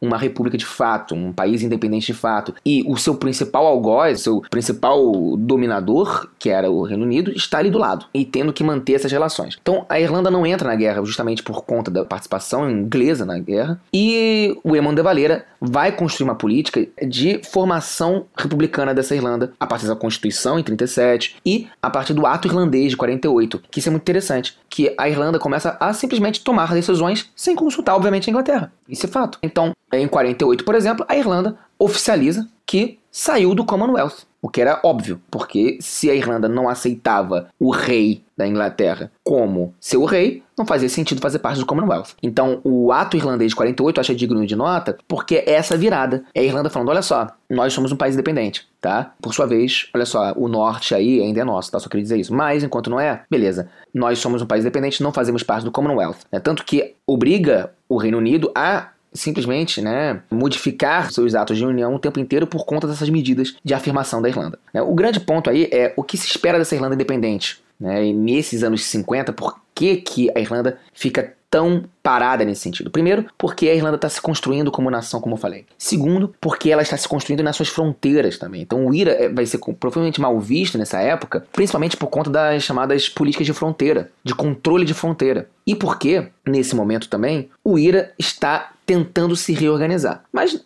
até os anos 60, você não vai escutar muito do IRA, com exceção de uma coisa ou outra, de uma ação mais esquematizada ou outra, né? Como, por exemplo, quando eles implodiram né, em 66 o pilar do Nelson, né? O Nelson Pillar, que existia lá na, no centro de Dublin, em comemoração, entre aspas, aí, aos 50 anos né, do Levante de Páscoa, por exemplo. Inclusive, eles fizeram isso simplesmente porque o governo irlandês não fez nenhuma comemoração de fato, dos 50 anos do Levante de Páscoa, então eles foram lá e fizeram a comemoração da maneira que eles sabiam, que era explodindo um monumento inglês no centro de Dublin. Mas era isso.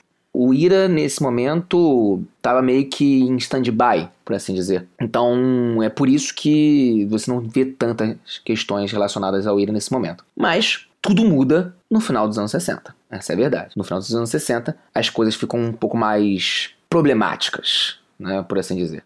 Pelo que eu li, já um bom tempo, né? A maior parte do que eu li sobre a Irlanda, na verdade, já faz alguns anos. Essa época de guerra civil que a gente falou anteriormente, né, ficou conhecida como The Troubles, que em português seria os problemas, né, a tradução. Mas a partir dos anos 1960 se iniciou toda uma nova situação na Irlanda do Norte, e hoje quando se fala em The Troubles, normalmente é essa situação que, né, dos anos 60 em diante que a expressão é usada para se falar sobre, né? E o começo exato dessa situação é motivo de debate, né? Tem alguns afirmam que teria começado com a criação da UVF, que é Ulster Volunteer Force, em 1966. Outros colocam como sendo a marcha de direitos civis em Derry em 5 de outubro de 68. Outros afirmam que teria sido a batalha de Bogside entre católicos de um lado e a polícia e os unionistas de Derry em 12 de agosto de 1969. Alguns colocam como sendo a chegada de tropas britânicas na Irlanda do Norte dois dias depois, em 14 de agosto. Então, você pode explicar pra gente como é que começa esse novo período chamado de The Troubles? Digo assim, eu acompanho normalmente a historiografia mais tradicional da história da Irlanda, que vai trabalhar com a ideia da Batalha do Boxside. Por quê? The Battle of the é o momento onde você começa de fato a ter o aquecimento das tensões a ponto de ter um conflito direto e, obviamente, com mortes e tudo mais. Então, assim, a UVF, né, a Ulster Volunteer Force, por exemplo, ela já existia desde os anos 10. Nos anos 60, na verdade, ela retoma com força só. Então, assim, a UVF já existia, já existiam grupos ligados ao unionismo que visavam pegar em armas também. Então, assim, o que você não tinha era o conflito direto. E esse conflito direto, esse pavio que se acende, se acende na Batalha do Boxside. Por quê? Porque nesse momento, os noticiários passam a acompanhar de forma mais incisiva a questão norte-irlandesa não só noticiários locais, né, mas também internacionais. É a partir desse momento que o governo britânico, logo em seguida, né, dos inícios dos protestos, vai ocupar a ilha. Então, por exemplo, a chegada das forças britânicas tem relação direta com a Batalha de Boxside. Então, nesse momento, nós temos a ocupação, nós temos a formação de leis cada vez mais intolerantes como resposta a isso. Então, o governo britânico vai aumentar, vai enquadrar, inclusive, os opositores a ocupação dentro de um projeto de criminalização terrorista que vai perpassar todo o período do Troubles, né, dos problemas como um todo, e que ainda não caiu, na verdade, essa lei de combate ao terrorismo tá valendo ainda hoje. Então, assim, é nesse momento que você tem uma atuação do governo britânico de forma mais agressiva, voltando né, nessa ocupação dos conflitos, né, no caso da Irlanda. E sem contar que é nesse momento também o IRA, que até então, como nós falamos, estava meio que em stand-by, vai ter uma divisão de atuação e retorno de atividades mais bélicas também. O, o, IRA vai ter sua primeira grande divisão nesse momento, quando você tem a divisão de um lado, né? Você vai ter o Official IRA, né? O IRA oficial, e o Provisional IRA, os Provos, que inclusive serão aqueles que serão os conhecidos pelos mais serem mais agressivos com ataques a bombas nos anos 70 e tudo mais, são os Provos, né, o Provisional IRA. Então você vai ter uma divisão do IRA. Vocês vão ter dois IRAs aí. Né? Então tudo começa nesse momento. Né? E a partir daí as coisas só pioram e ficam mais agressivas de ambos os lados, principalmente a partir do internacionalmente conhecido Domingo Sangrento, por exemplo.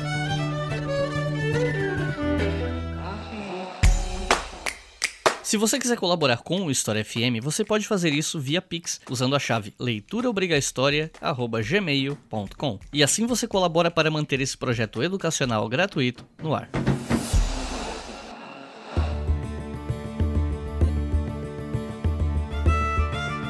A gente terminou o bloco anterior com você mencionando o outro Domingo Sangrento, que normalmente é aquele que é mais lembrado quando se usa essa expressão referindo à Irlanda, né? Eu digo se referindo à Irlanda porque tem vários episódios na história que ficaram chamados de Domingo Sangrentos, né? Mas quando se pensa em Irlanda e Domingo Sangrento, está se falando normalmente do que aconteceu em 31 de janeiro de 1972 em Derry, quando 13 jovens foram mortos pelas forças britânicas. Teve um 14 que depois morreu no hospital e coisa e tal. Então, eu queria que você explicasse para o pessoal que está ouvindo o que, que foi esse Domingo Sangrento, exatamente como é que isso aí começou, qual foi o estopim, consequências Exato. e tal. Então, o Domingo Sangrento, obviamente, o dos anos 70 é muito mais conhecido do que o Domingo Sangrento que nós já citamos aqui, justamente pela questão internacional dele, né, e o impacto que isso teve para o debate dos direitos humanos, para debates relacionados aos direitos civis civis na Irlanda, e o Domingo Sangrento, obviamente, surge exatamente quando você tem uma campanha pela luta dos direitos civis na Irlanda como um todo. Como um todo. Então você tem, por exemplo, Northern Irish Civil Rights Association, né, a Associação Norte-Irlandesa de Direitos Civis, que lutava justamente para nós termos um pouco mais de autonomia dos católicos na região, que era muito pouca, inclusive. Né? Existia uma segregação na região, no Irlanda do Norte, com relação aos católicos. Então, esse grupo né, defendia basicamente o quê? Defendia é, liberdades individuais para os católicos, proteção de direitos individuais, ficava em cima com relação a abuso de poder, porque de fato a minoria católica sofria esse tipo de coisa. Eu digo minoria no sentido qualitativo, é claro, porque em muitos lugares, é o caso de Derry, por exemplo, você tinha uma maioria católica na região.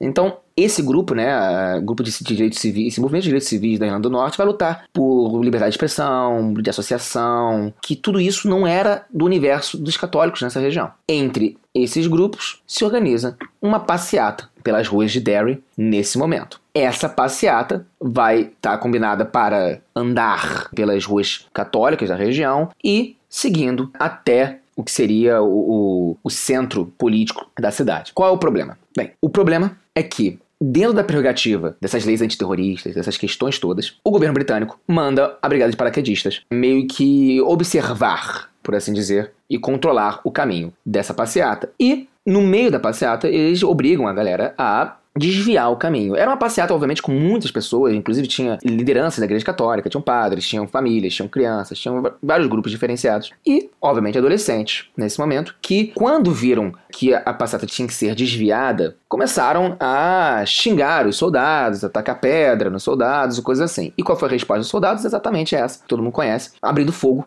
abrindo tiroteio mesmo, para cima dos manifestantes, ferindo vários, matando esses, né, 13, 14 na verdade, citados, a maioria deles adolescentes, e isso acabou gerando uma comoção muito grande. Muito grande porque muitos vão dizer que é nesse momento do Domingo Sangrento que os Troubles de verdade ganham força. Por quê? Porque é nesse momento que a opinião pública britânica vai ficar a favor dos paraquedistas. Inclusive, o inquérito dos paraquedistas vai simplesmente parabenizá-los pela ação, gerando mais revolta ainda por parte dos irlandeses católicos. E o IRA vai receber um número de é, inscrições muito acima da média do que se esperava em reação a isso também. E aí, o que nós vemos é, ao longo dos anos 70, você ter todo esse problema que vai passar pelos anos 80, anos 90, vitimando mais de 3.800 seres humanos entre irlandeses e britânicos, né? E essa espécie de mini-guerra ou guerra civil que acontece na Irlanda do Norte, ela resultou em alguns milhares de mortes, especialmente porque boa parte das ações ocorria na forma de atentados terroristas, né? E dois eventos em particular saltam aos olhos quando você estuda essa época entre os anos 1970 e 1980. Na verdade tem outros também, mas enfim, dois que me chamam mais atenção. Primeiro, a greve de fome de prisioneiros do IRA em 1981 e o outro, o atentado à bomba do IRA no hotel Brighton com o objetivo de matar a então primeira-ministra britânica Margaret Thatcher. Você pode contar um pouco pra gente sobre essas duas histórias? Esses dois episódios são os episódios mais emblemáticos, né? São vários, né? Na verdade, se nós ficarmos aqui falando exatamente sobre cada detalhe dos Troubles, nós ficaríamos aqui durante dias, porque de fato são detalhes muito importantes para se entender o trauma que hoje nós temos na Irlanda com relação a isso ainda. Claro que a greve de fome é muito emblemática nesse sentido, por quê? Porque a greve de fome, ela surge quando prisioneiros desse Provisional IRA, do PIRA, né, como gente chama, vão protestar na prisão contra a sua criminalização enquanto terroristas, porque na visão dos membros desse grupo do IRA, eles eram apenas pessoas lutando pela independência do seu país, no caso. Então, eles não se reconhecem como um grupo terrorista. O IRA se reconhece como um exército legítimo que luta pelo seu país. E aí, essa é a negociação que eles estão tentando fazer ali. Como eles se viam como soldados lutando pela independência da Irlanda, não apenas criminosos ou terroristas,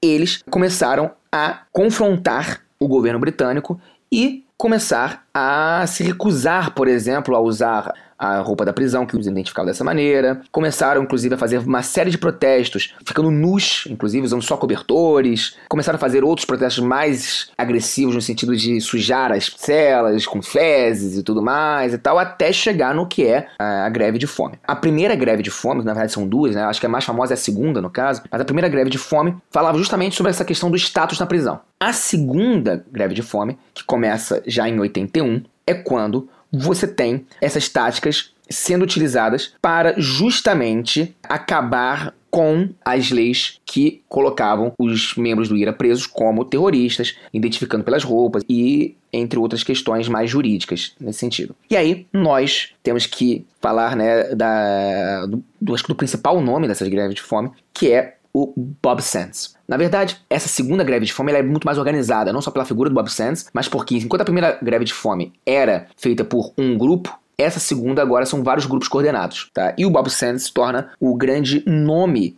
dessa segunda greve de fome, principalmente porque essa greve de fome ganha publicidade fora do nível local, começa a ganhar né, a mídia internacional, o movimento republicano começa a politizar essa greve de fome como um todo, tá? O próprio Bob Sands vai ser eleito para o parlamento, por exemplo, nesse meio termo, mesmo sendo prisioneiro, tá? É uma candidatura de protesto que é feita nesse sentido. E, com todo, o que vai acontecer é que o que mais choca na greve de fome é que o governo britânico, sob julgo da Margaret Thatcher, simplesmente ignora completamente que as pessoas estão fazendo nessas prisões. É como se não tivesse ninguém lá fazendo isso. E isso choca mais, principalmente quando o Bob Sands morre em virtude da greve de fome. O funeral do Bob Sands vai ser capitalizado como um movimento político de enorme força, não só contra a negligência da Margaret Thatcher, mas também pela causa irlandesa, tá? Sem contar que depois do Bob Sands, outros membros do IRA, que também estavam em greve de fome,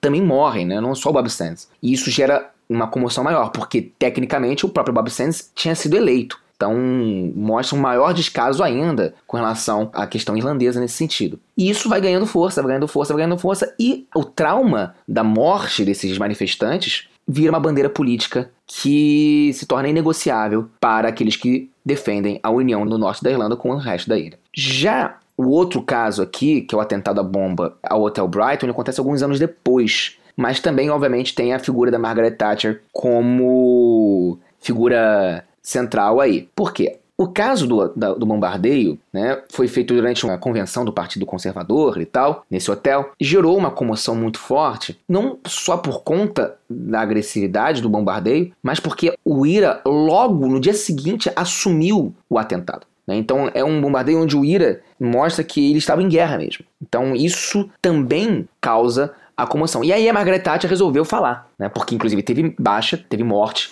do lado conservador, do Partido Conservador e tudo mais, né, nesse atentado. E aí a Margaret Thatcher resolveu falar e se pronunciar contrário a essa questão toda. E isso gerou um, um grande burburinho nesse sentido, por quê? Porque quando foi a morte da greve de fome, ela não falou nada, né, ignorou a morte daquelas pessoas. Agora, quando teve atentado, ela resolveu falar. E o grande é o lance dos dois pesos, duas medidas. E isso gerou toda uma questão aí, que até mesmo pesado sem falar, né? Que do ponto de vista humanitário, porque a repercussão do atentado ao hotel né, foi meio, meio dividida na própria sociedade inglesa na época, né? Porque a população inglesa já estava por aqui com a Margaret Thatcher, né, os trabalhadores principalmente, então muitas pessoas começaram a utilizar desse bombardeio como piada de mau gosto em cima, né? Para colocar suas pautas políticas e suas críticas, né? Os tabloides britânicos fizeram festa com esse tipo de, de publicação de tom meio duvidoso. Mas mostra que, de fato, não é que o governo Thatcher estava ignorando esses ataques ou qualquer coisa, ou qualquer avanço ou manifestação do IRA. Acontece é que a Margaret Thatcher apenas estava ignorando quando isso não tinha casualidade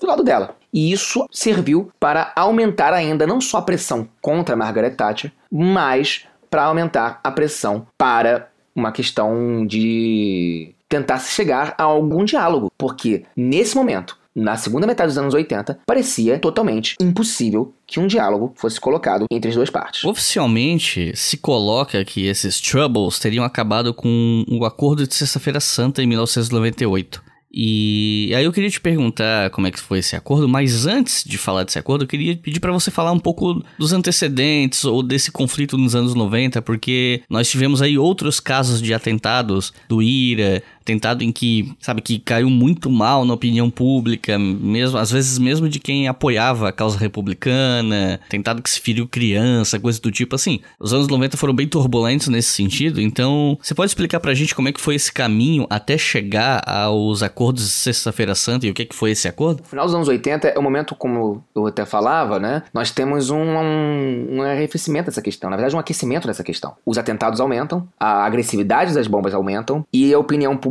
não vai ficar também de fora disso. Então, você tem grupos mais moderados que tentam um diálogo nesse momento. Você tem, por exemplo, o John Hume, por exemplo, que é uma figura muito interessante desse processo de construção de paz. Então, você tem figuras mais moderadas, mas você tem o IRA fazendo atentados. Não só o IRA também. Você tem o IRA, mas também tem os grupos paramilitares unionistas. Muitos deles também fazendo atentados à bomba. Então, o início dos anos 90 mostram, na verdade, uma tentativa de diálogo por conta justamente da exaustão social provocada pela agressividade dos dois lados com relação aos atentados terroristas, né? Os atentados à bomba com muitas mortes de pessoas que não estavam diretamente ligadas à disputa no processo. Então, o que nós teremos aqui é um aumento das atrocidades terroristas, com bombas das mais variadas, no início dos anos 90, e com diferentes formas de ataques. Né? Os grupos unionistas visam atacar lugares inteiros, né? enquanto o IRA vai atacar alvos muito específicos. E tudo isso, obviamente, gera morte, gera trauma e gera um problema para qualquer tipo de diálogo. As coisas começam a mudar em 93, tá? Que é quando essa sociedade irlandesa, como um todo, e britânica também, exausta todas essas mortes, mais de 3.800 mortes sendo colocadas aí nessa conta já, começam a querer dialogar. Você tem um interesse lá do primeiro-ministro britânico e da administração norte-irlandesa de tentar um diálogo. Né? Claro que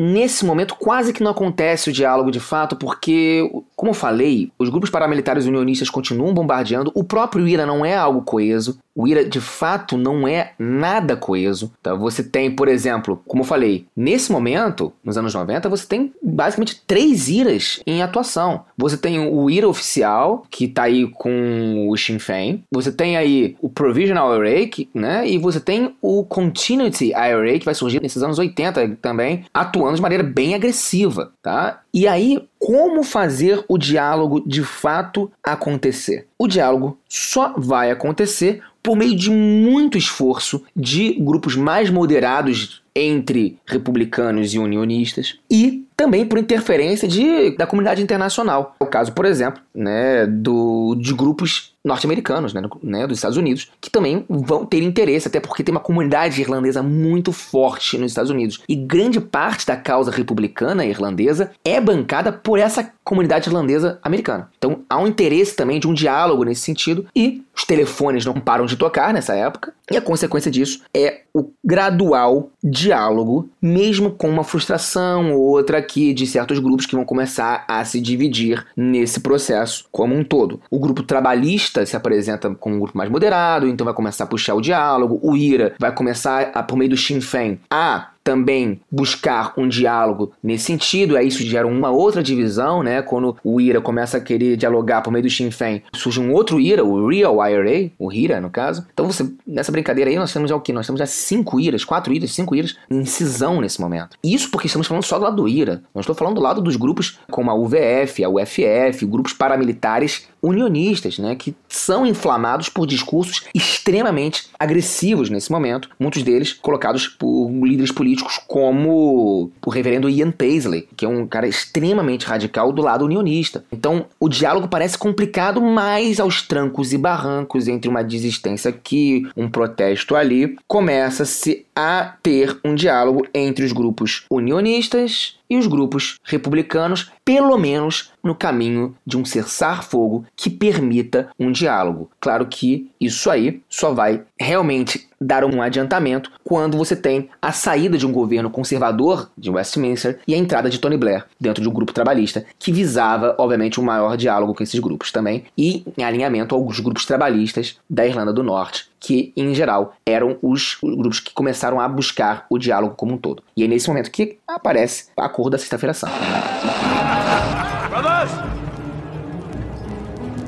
What we? Echoes in eternity.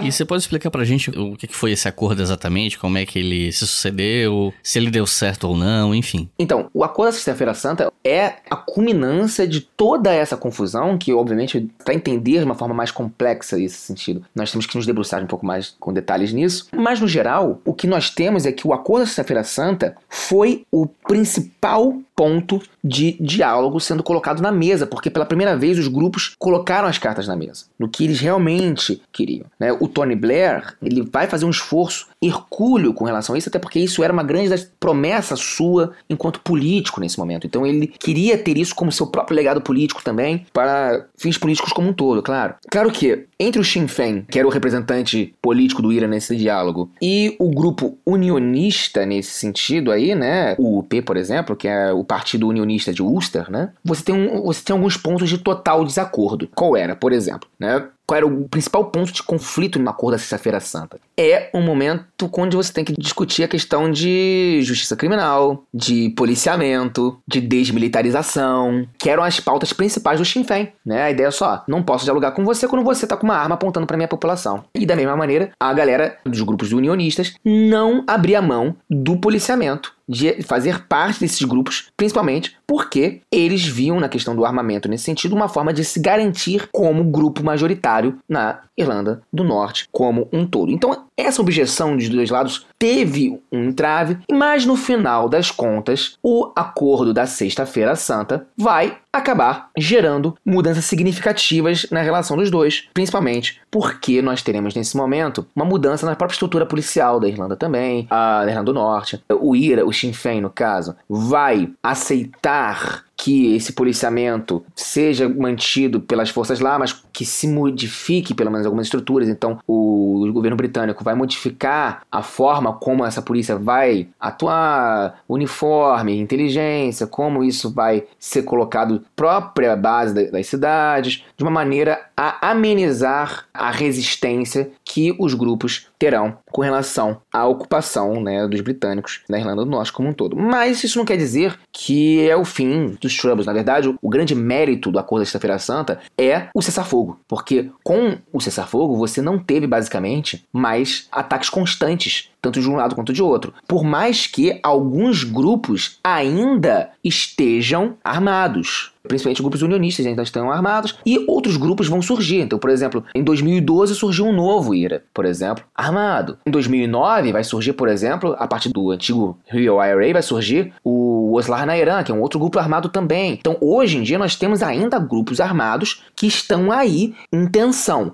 Mas o acordo da Sexta-feira Santa, que foi assinado por grande parte desses movimentos políticos dali, serve de uma maneira meio que para conter qualquer excesso que possa existir de uma maneira mais incisiva. Então, o acordo da Sexta-feira Santa, ele é importante porque ele criou a ponte, ele criou a possibilidade de diálogo. Mas não quer dizer que o acordo da Sexta-feira Santa, de fato, acabou com a tensão, porque a tensão histórica continua lá. E ainda hoje nós temos manifestações, vira e mexe, acontece uma morte ou outra ali, motivada justamente por essa tensão que continua existindo até hoje, 2021 aí, né, se mostra presente. Eu queria terminar essa conversa com uma pergunta mais pessoal. Queria saber de você o que, que você pensa a respeito de todos esses conflitos, especialmente dos do século XX, os mais recentes, né, que estão mais próximos da nossa história. Muita gente que está ouvindo isso aqui era viva, via sobre isso nos noticiários quando essa tensão era maior e tal. Aí eu queria ouvir de você o que, que você pensa a respeito disso e qual você considera que é o estágio da discussão no momento. Eu pergunto isso porque desde o Brexit já se discutia a possibilidade de que o Brexit ia acabar incentivando incidentes como uma possível re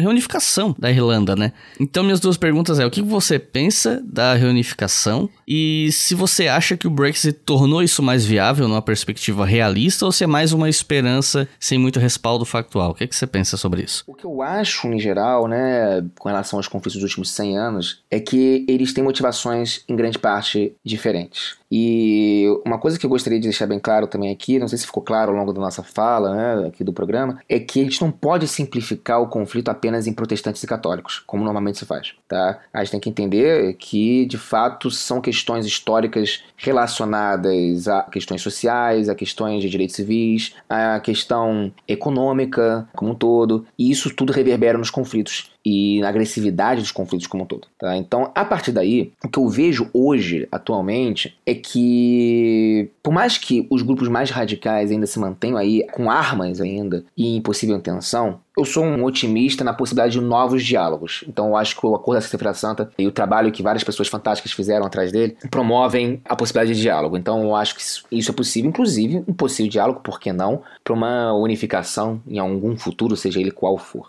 Tá? Agora, hoje em dia, e eu não vejo que o Brexit, por exemplo, tenha sido de fato algo extremamente relevante no caso da Irlanda hoje. Tá? Por quê? Por mais que as lideranças mais radicais estejam, inclusive, né, morrendo e tudo mais, de idade, inclusive, o que eu vejo é que o Brexit apenas serviu para mostrar uma divisão que já existia no Reino Unido. Né? Então, a Irlanda é o caso que sempre falou para o mundo que essa divisão existia, mas o Brexit demonstrou outras divisões nesse tecido do Reino Unido que talvez não seja tão unido assim como a gente pensa. É o caso do referendo escocês, que possivelmente será puxado novamente, ou até mesmo movimentos autônomos independentistas galeses, que desde, até os anos, desde os anos 70 não se falava. Então, o que eu vejo é o seguinte: eu vejo que hoje, grande parte dos apoiadores do Brexit na Irlanda do Norte, que é basicamente o, o DUP, que é o Democratic Unionist Party, né, que é um partido anteriormente do reverendo Ian Paisley, agora tocado pelos seus descendentes e seguidores, né, já que o Ian Paisley faleceu tem alguns anos. Esses grupos políticos, eles são muito, muito, muito, muito, muito radicais. Então eles não estão abertos a diálogos para qualquer possível união com a Irlanda como um todo. Eu só acho que o Brexit abre espaço para outras propostas de independência dentro do Reino Unido. E talvez, se uma Escócia conseguiu a sua independência,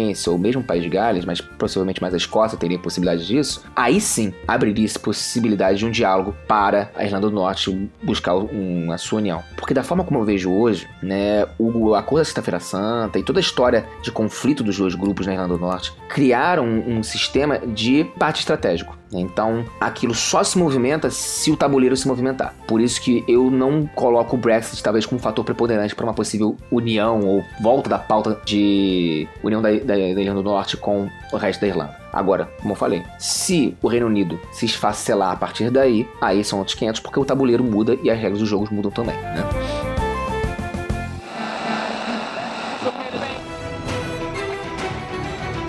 Nesse ponto é quando eu chamo o convidado para falar sobre recomendações de leituras sobre o assunto do tema que foi discutido.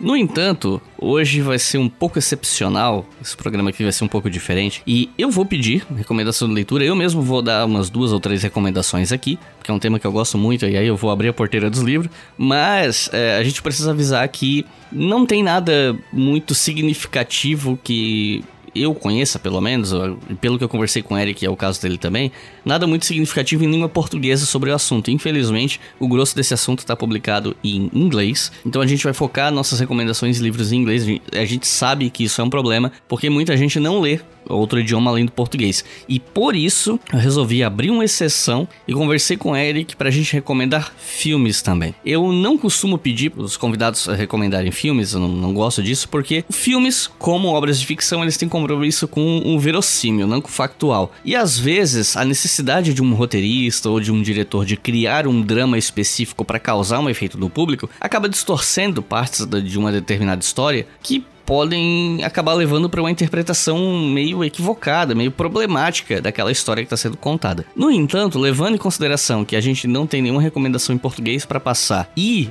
levando em conta que os conflitos na Irlanda do Norte geraram muitos filmes, muito material audiovisual sobre o assunto, então, talvez os filmes sejam uma maneira de vocês se interarem mais sobre esse assunto, talvez imergir um pouco mais nessa história, talvez até criar mais interesse, despertar interesse em vocês sobre a história da Irlanda, como aconteceu comigo em algum momento da minha vida, por questões diversas, incluindo aí cultura, música, enfim. Então, acho que a gente pode começar com livros.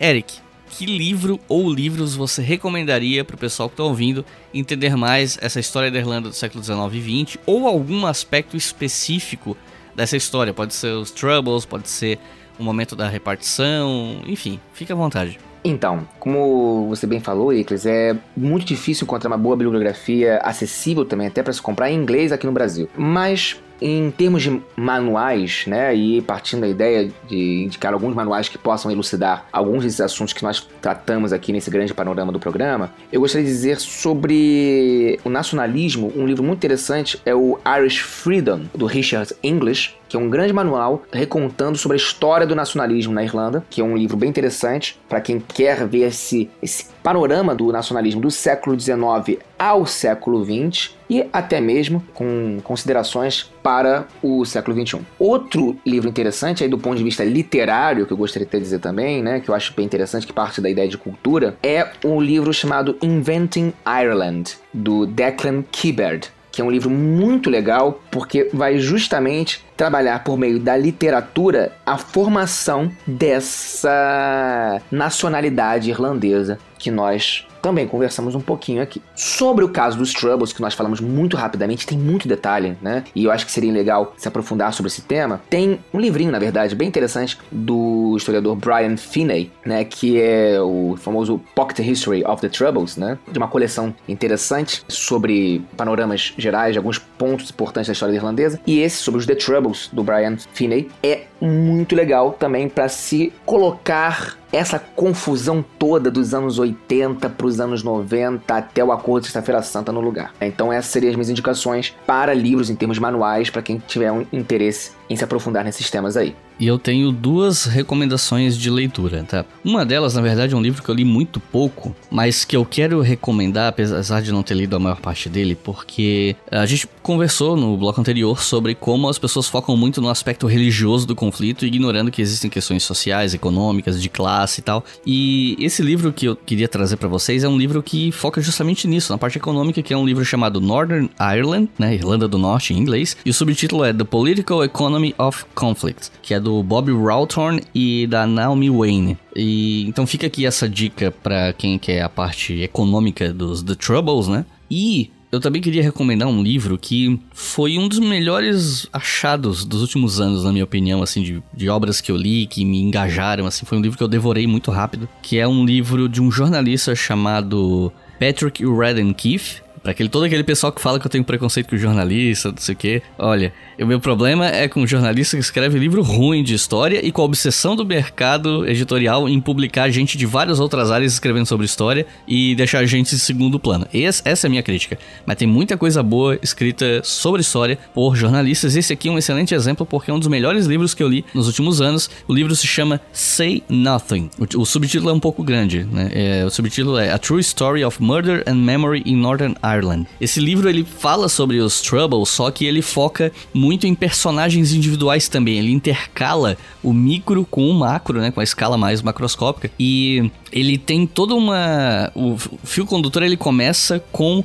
o assassinato de uma viúva que tinha, se não me engano, 10 filhos, que foi sequestrada por membros do IRA, dos Provols, né? E desapareceu. E durante anos os filhos fizeram buscas para tentar encontrar o corpo dela, saber o que aconteceu, quem eram os envolvidos e tal. E a partir desse incidente, o autor vai explicando os Troubles, vai falando de alguns atores importantes, fala sobre outras greves de fome que aconteceram também, não só aquela que ficou famosa que a gente comentou aqui. Fala de um atentado à bomba com carros em Londres que acabou não dando totalmente certo pro Ira, porque um cara dentro do Ira acabou caguetando os caras. Então, assim, ele é um livro de história que também tem um pouco de. parece uma longa reportagem, também tem um pezinho no true crime. Então, é um livro muito engajante, que dá muita vontade de ler. Eu tô até com vontade de reler o livro. E o livro vem até anos muito recentes, assim. A narrativa dele eu acho que para em meados de 2015, 16, porque é um livro relativamente novo. É, vamos lembrar que uma, uma narrativa de memória, né? Ela continua atual porque ela permanece no trauma né? Sim, e, e, se debate muito isso sobre como envolvidos nesses troubles não gostam de falar sobre o assunto porque eles, inclusive, têm medo de ser assassinados, dependendo do que eles falarem, quem eles implicarem em coisas que aconteceram e sobre polêmicas em torno disso. Enfim, é um baita de um livro e eu recomendo muito que vocês leiam. Uma das minhas recomendações mais efusivas nos últimos tempos, embora infelizmente só tenha a versão em inglês e eu não espero que um dia isso vai ser trazido para português, mas se for traduzido, eu vou divulgar esse livro como se não houvesse amanhã. E aí agora a gente chega nessa questão dos filmes, né? Eric, o que, que você recomenda pro pessoal que tá ouvindo a respeito de filmes que ajudam a entender a história da Irlanda? Inclusive, eu acho que filmes são as coisas mais acessíveis que nós temos no Brasil para se começar a se interessar pela história da Irlanda, né? E um filme que eu sempre gosto de indicar logo de cara é o Ventos da Liberdade, né? Do Ken Loach, né? O Winds da Shakespeare Barley, que é, é um livro muito, um filme no caso, muito interessante para você ver a questão da guerra civil, porque ele assume o ponto de vista de dois irmãos que estão são irlandeses e que quando começa a guerra civil irlandesa, logo após o tratado, cada um vai ficar de um lado. Então, o diálogo que é feito entre os irmãos na verdade, é para mostrar justamente essa questão do aspecto da guerra civil, de divisão das Irlandas também. Como seriam dois irlandeses, são dois irmãos que estão em lados opostos. E por trás de todo a história, enfim, vai se citando todos os grandes líderes políticos irlandeses daquele momento, toda a questão política e o que se debate, na verdade, é o absurdo né, de uma guerra civil e, obviamente, um absurdo de você ter que reafirmar o tempo inteiro a sua liberdade. Né? Eu acho esse filme interessante nesse ponto de vista. Outro filme, talvez, que é bem interessante, é o Domingo Sangrento, né? Pois é, eu ia recomendar esse, então já fica uma recomendação dupla, porque esse filme é fantástico. Eu gosto bastante do Domingo Sangrento, porque ele tenta partir de uma estética como se fosse um documentário, né? Como se fosse alguém filmando com uma câmera em primeira, primeira pessoa. É interessante o trabalho que ele faz justamente pra gente tentar mostrar o horror que é estar dentro daquele evento tão emblemático. Acho que se fala tanto sobre o Domingo Sangrento, se fala em música, se fala em jornal, se fala em vários aspectos do Domingo Sangrento, mas a perspectiva desse filme te coloca literalmente dentro do Domingo Sangrento, né? Sim, ele é muito, muito imersivo, assim. Tu realmente fica com a sensação que você tá vendo filmagens da época. Exato, exato. Ele foi dirigido pelo Paul Greengrass, que depois acabou ficando famoso na indústria dirigindo filmes da franquia Bourne, dirigiu Captain Phillips também com Tom Hanks, então... Só que isso, nessa época ele ainda não era conhecido em termos de Hollywood, né? Sim, e esse filme eu acho é, é fantástico, justamente pela imersão e para nos fazer entender de fato o, o desespero que é de estar dentro dos Troubles, né? E, bom, eu ia recomendar o Domingo Sangrento, mas tem um filme que eu. Não é bem uma recomendação, porque eu não cheguei a assistir ele ainda. É mais um daqueles casos de: olha, vou citar esse filme porque eu sei que ele existe, e aí vocês podem decidir ou não ir atrás. Eu não sei qual é o título dele em português, mas o original é Hunger. Ele é protagonizado pelo Michael Fassbender, que hoje em dia é super conhecido em Hollywood e tal, e é justamente sobre essa greve de fome na prisão. Se eu não me engano, o nome da prisão era Long Cash, né? Onde Bob Sands estava preso. O, o Fassbender faz o papel do Bob Sands, então é uma visão de dentro da prisão de como como teria sido esse processo da greve de fome até a morte do Bob Sands. Eu ainda não assisti o filme, pelo que eu li a respeito, é um filme bem pesado, então verifiquem a classificação indicativa, porque não é para todos os públicos. E tem um outro filme que eu recomendo, esse eu assisti, e eu recomendo com ressalvas que é o um filme chamado Michael Collins, sobre, né, logicamente o Michael Collins, interpretado pelo Liam Neeson nesse filme. E eu recomendo com ressalvas por quê? Porque esse filme acendeu uma tremenda uma polêmica, porque o filme dá a entender que o assassinato do Michael Collins teria sido planejado, ou pelo menos teve o dedo do Eamon de Valera, que é interpretado pelo. Meu Deus, esqueci o nome dele, que interpreta o Hans Gruber no Duro de Matar. O Alan Rickman, famoso Alan Rickman. Alan Rickman. Isso. O Alan Rickman faz um Emma de Valera muito interessante nesse filme, né? E assim, eu acho que é um filme que ajuda bastante a entender esse contexto, do ponto de vista mais das figuras de liderança, mas ele tem essa questão de implicar que o Emma de Valera poderia ter tido participação na morte de Michael Collins, que é algo que, até onde eu sei, não tem nenhum tipo de evidência documental, ou talvez até mesmo história oral que eu saiba, não. Isso foi uma coisa do filme, para criar um antagonista e tal, e isso é, levantou muita reclamação na época que o filme saiu. Mas se vocês assistirem sabendo disso, eu acho que vale a pena. Politicamente, né, você tem a divisão, obviamente, dos partidários do Michael Collins, do Big Fella, e os partidários do Eman de Valera. O problema todo é que daí você partir com uma acusação direta é um pouco complicado. Né? Obviamente é um filme com figurões de Hollywood e tudo mais, isso faz com que o filme Michael Collins seja bem romanceado nesse sentido, né? Então a figura do Michael Collins é colocada de uma maneira muito heróica também, sendo que o Michael Collins tem várias críticas também em cima deles que são totalmente ignoradas na, na, estrutura do filme. No entanto, eu gosto bastante do figurino desse filme, eu confesso. Mas é um filme bem romântico nesse sentido, sim, com relação à figura do Michael Collins, né? Bom, agora que a gente deu aí um monte de livros e filmes, etc, para vocês consumirem, digamos assim. E claro, tem muito mais coisa, tanto em livro quanto em filme. Tem clássicos, tipo, sei lá, Em Nome do Pai, por exemplo, com o Daniel Day-Lewis. Eu ainda não assisti esse filme, mas eu sei que ele é, tipo, aclamadíssimo pela crítica. Porque fala do processo dos quatro de Guildford, né, que é um caso real de um dos piores momentos, justamente fala sobre aquilo que nós falamos aqui no programa, da lei antiterrorista britânica, né, que está em vigor ainda hoje, que faz com que você possa ser preso por acusação de terrorismo, ou até mesmo morto, no caso, sem ter nenhuma forma de defesa. Né? Então as pessoas eram presas e depois vocês abriam um inquérito sobre elas. E no caso disso, você teve os casos, o, o caso dos quatro de Guildford, de uma pessoa que foi presa por engano, nesse sentido, estava no lugar errado na hora errada, e que ficou uma vida inteira preso e o processo não andava de jeito maneira, porque se o processo andasse, ficaria nítido que foi um erro do governo britânico, e o governo britânico não queria deixar claro que tinha sido um erro jurídico, porque teria que rever a lei e tudo mais, mas enfim, foi um processo muito sério, vale a pena dar uma pesquisada e assistir o filme depois para ver se bate. Claro que também tem uma questão, né, um filme mais simplificado, mas a história é bem forte também e pesada, né? Porque trabalha justamente com inquéritos, torturas e tudo aquilo que a lei permite que seja feita com relação aos atos terroristas, né?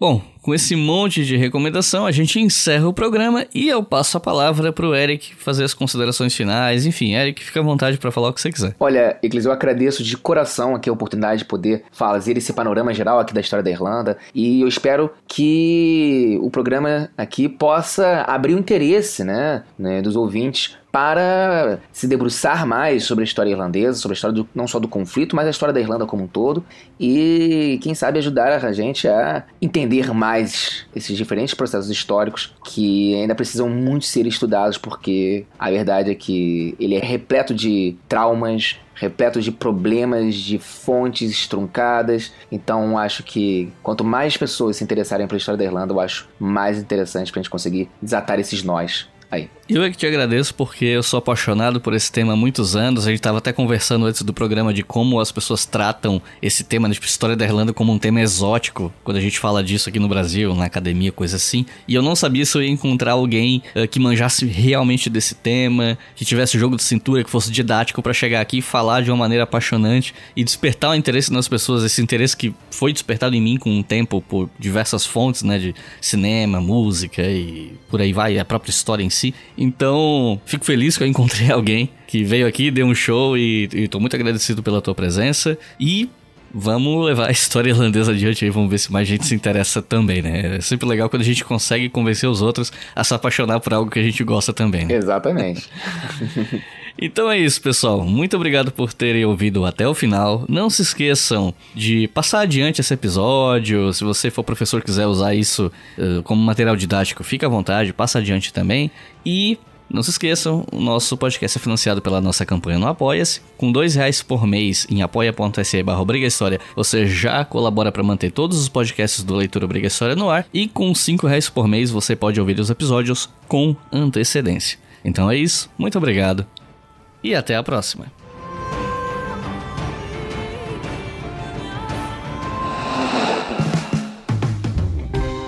Este podcast foi financiado por nossos colaboradores no Apoia-se. Acesse apoia.se barra e contribua para manter este projeto educacional gratuito no ar.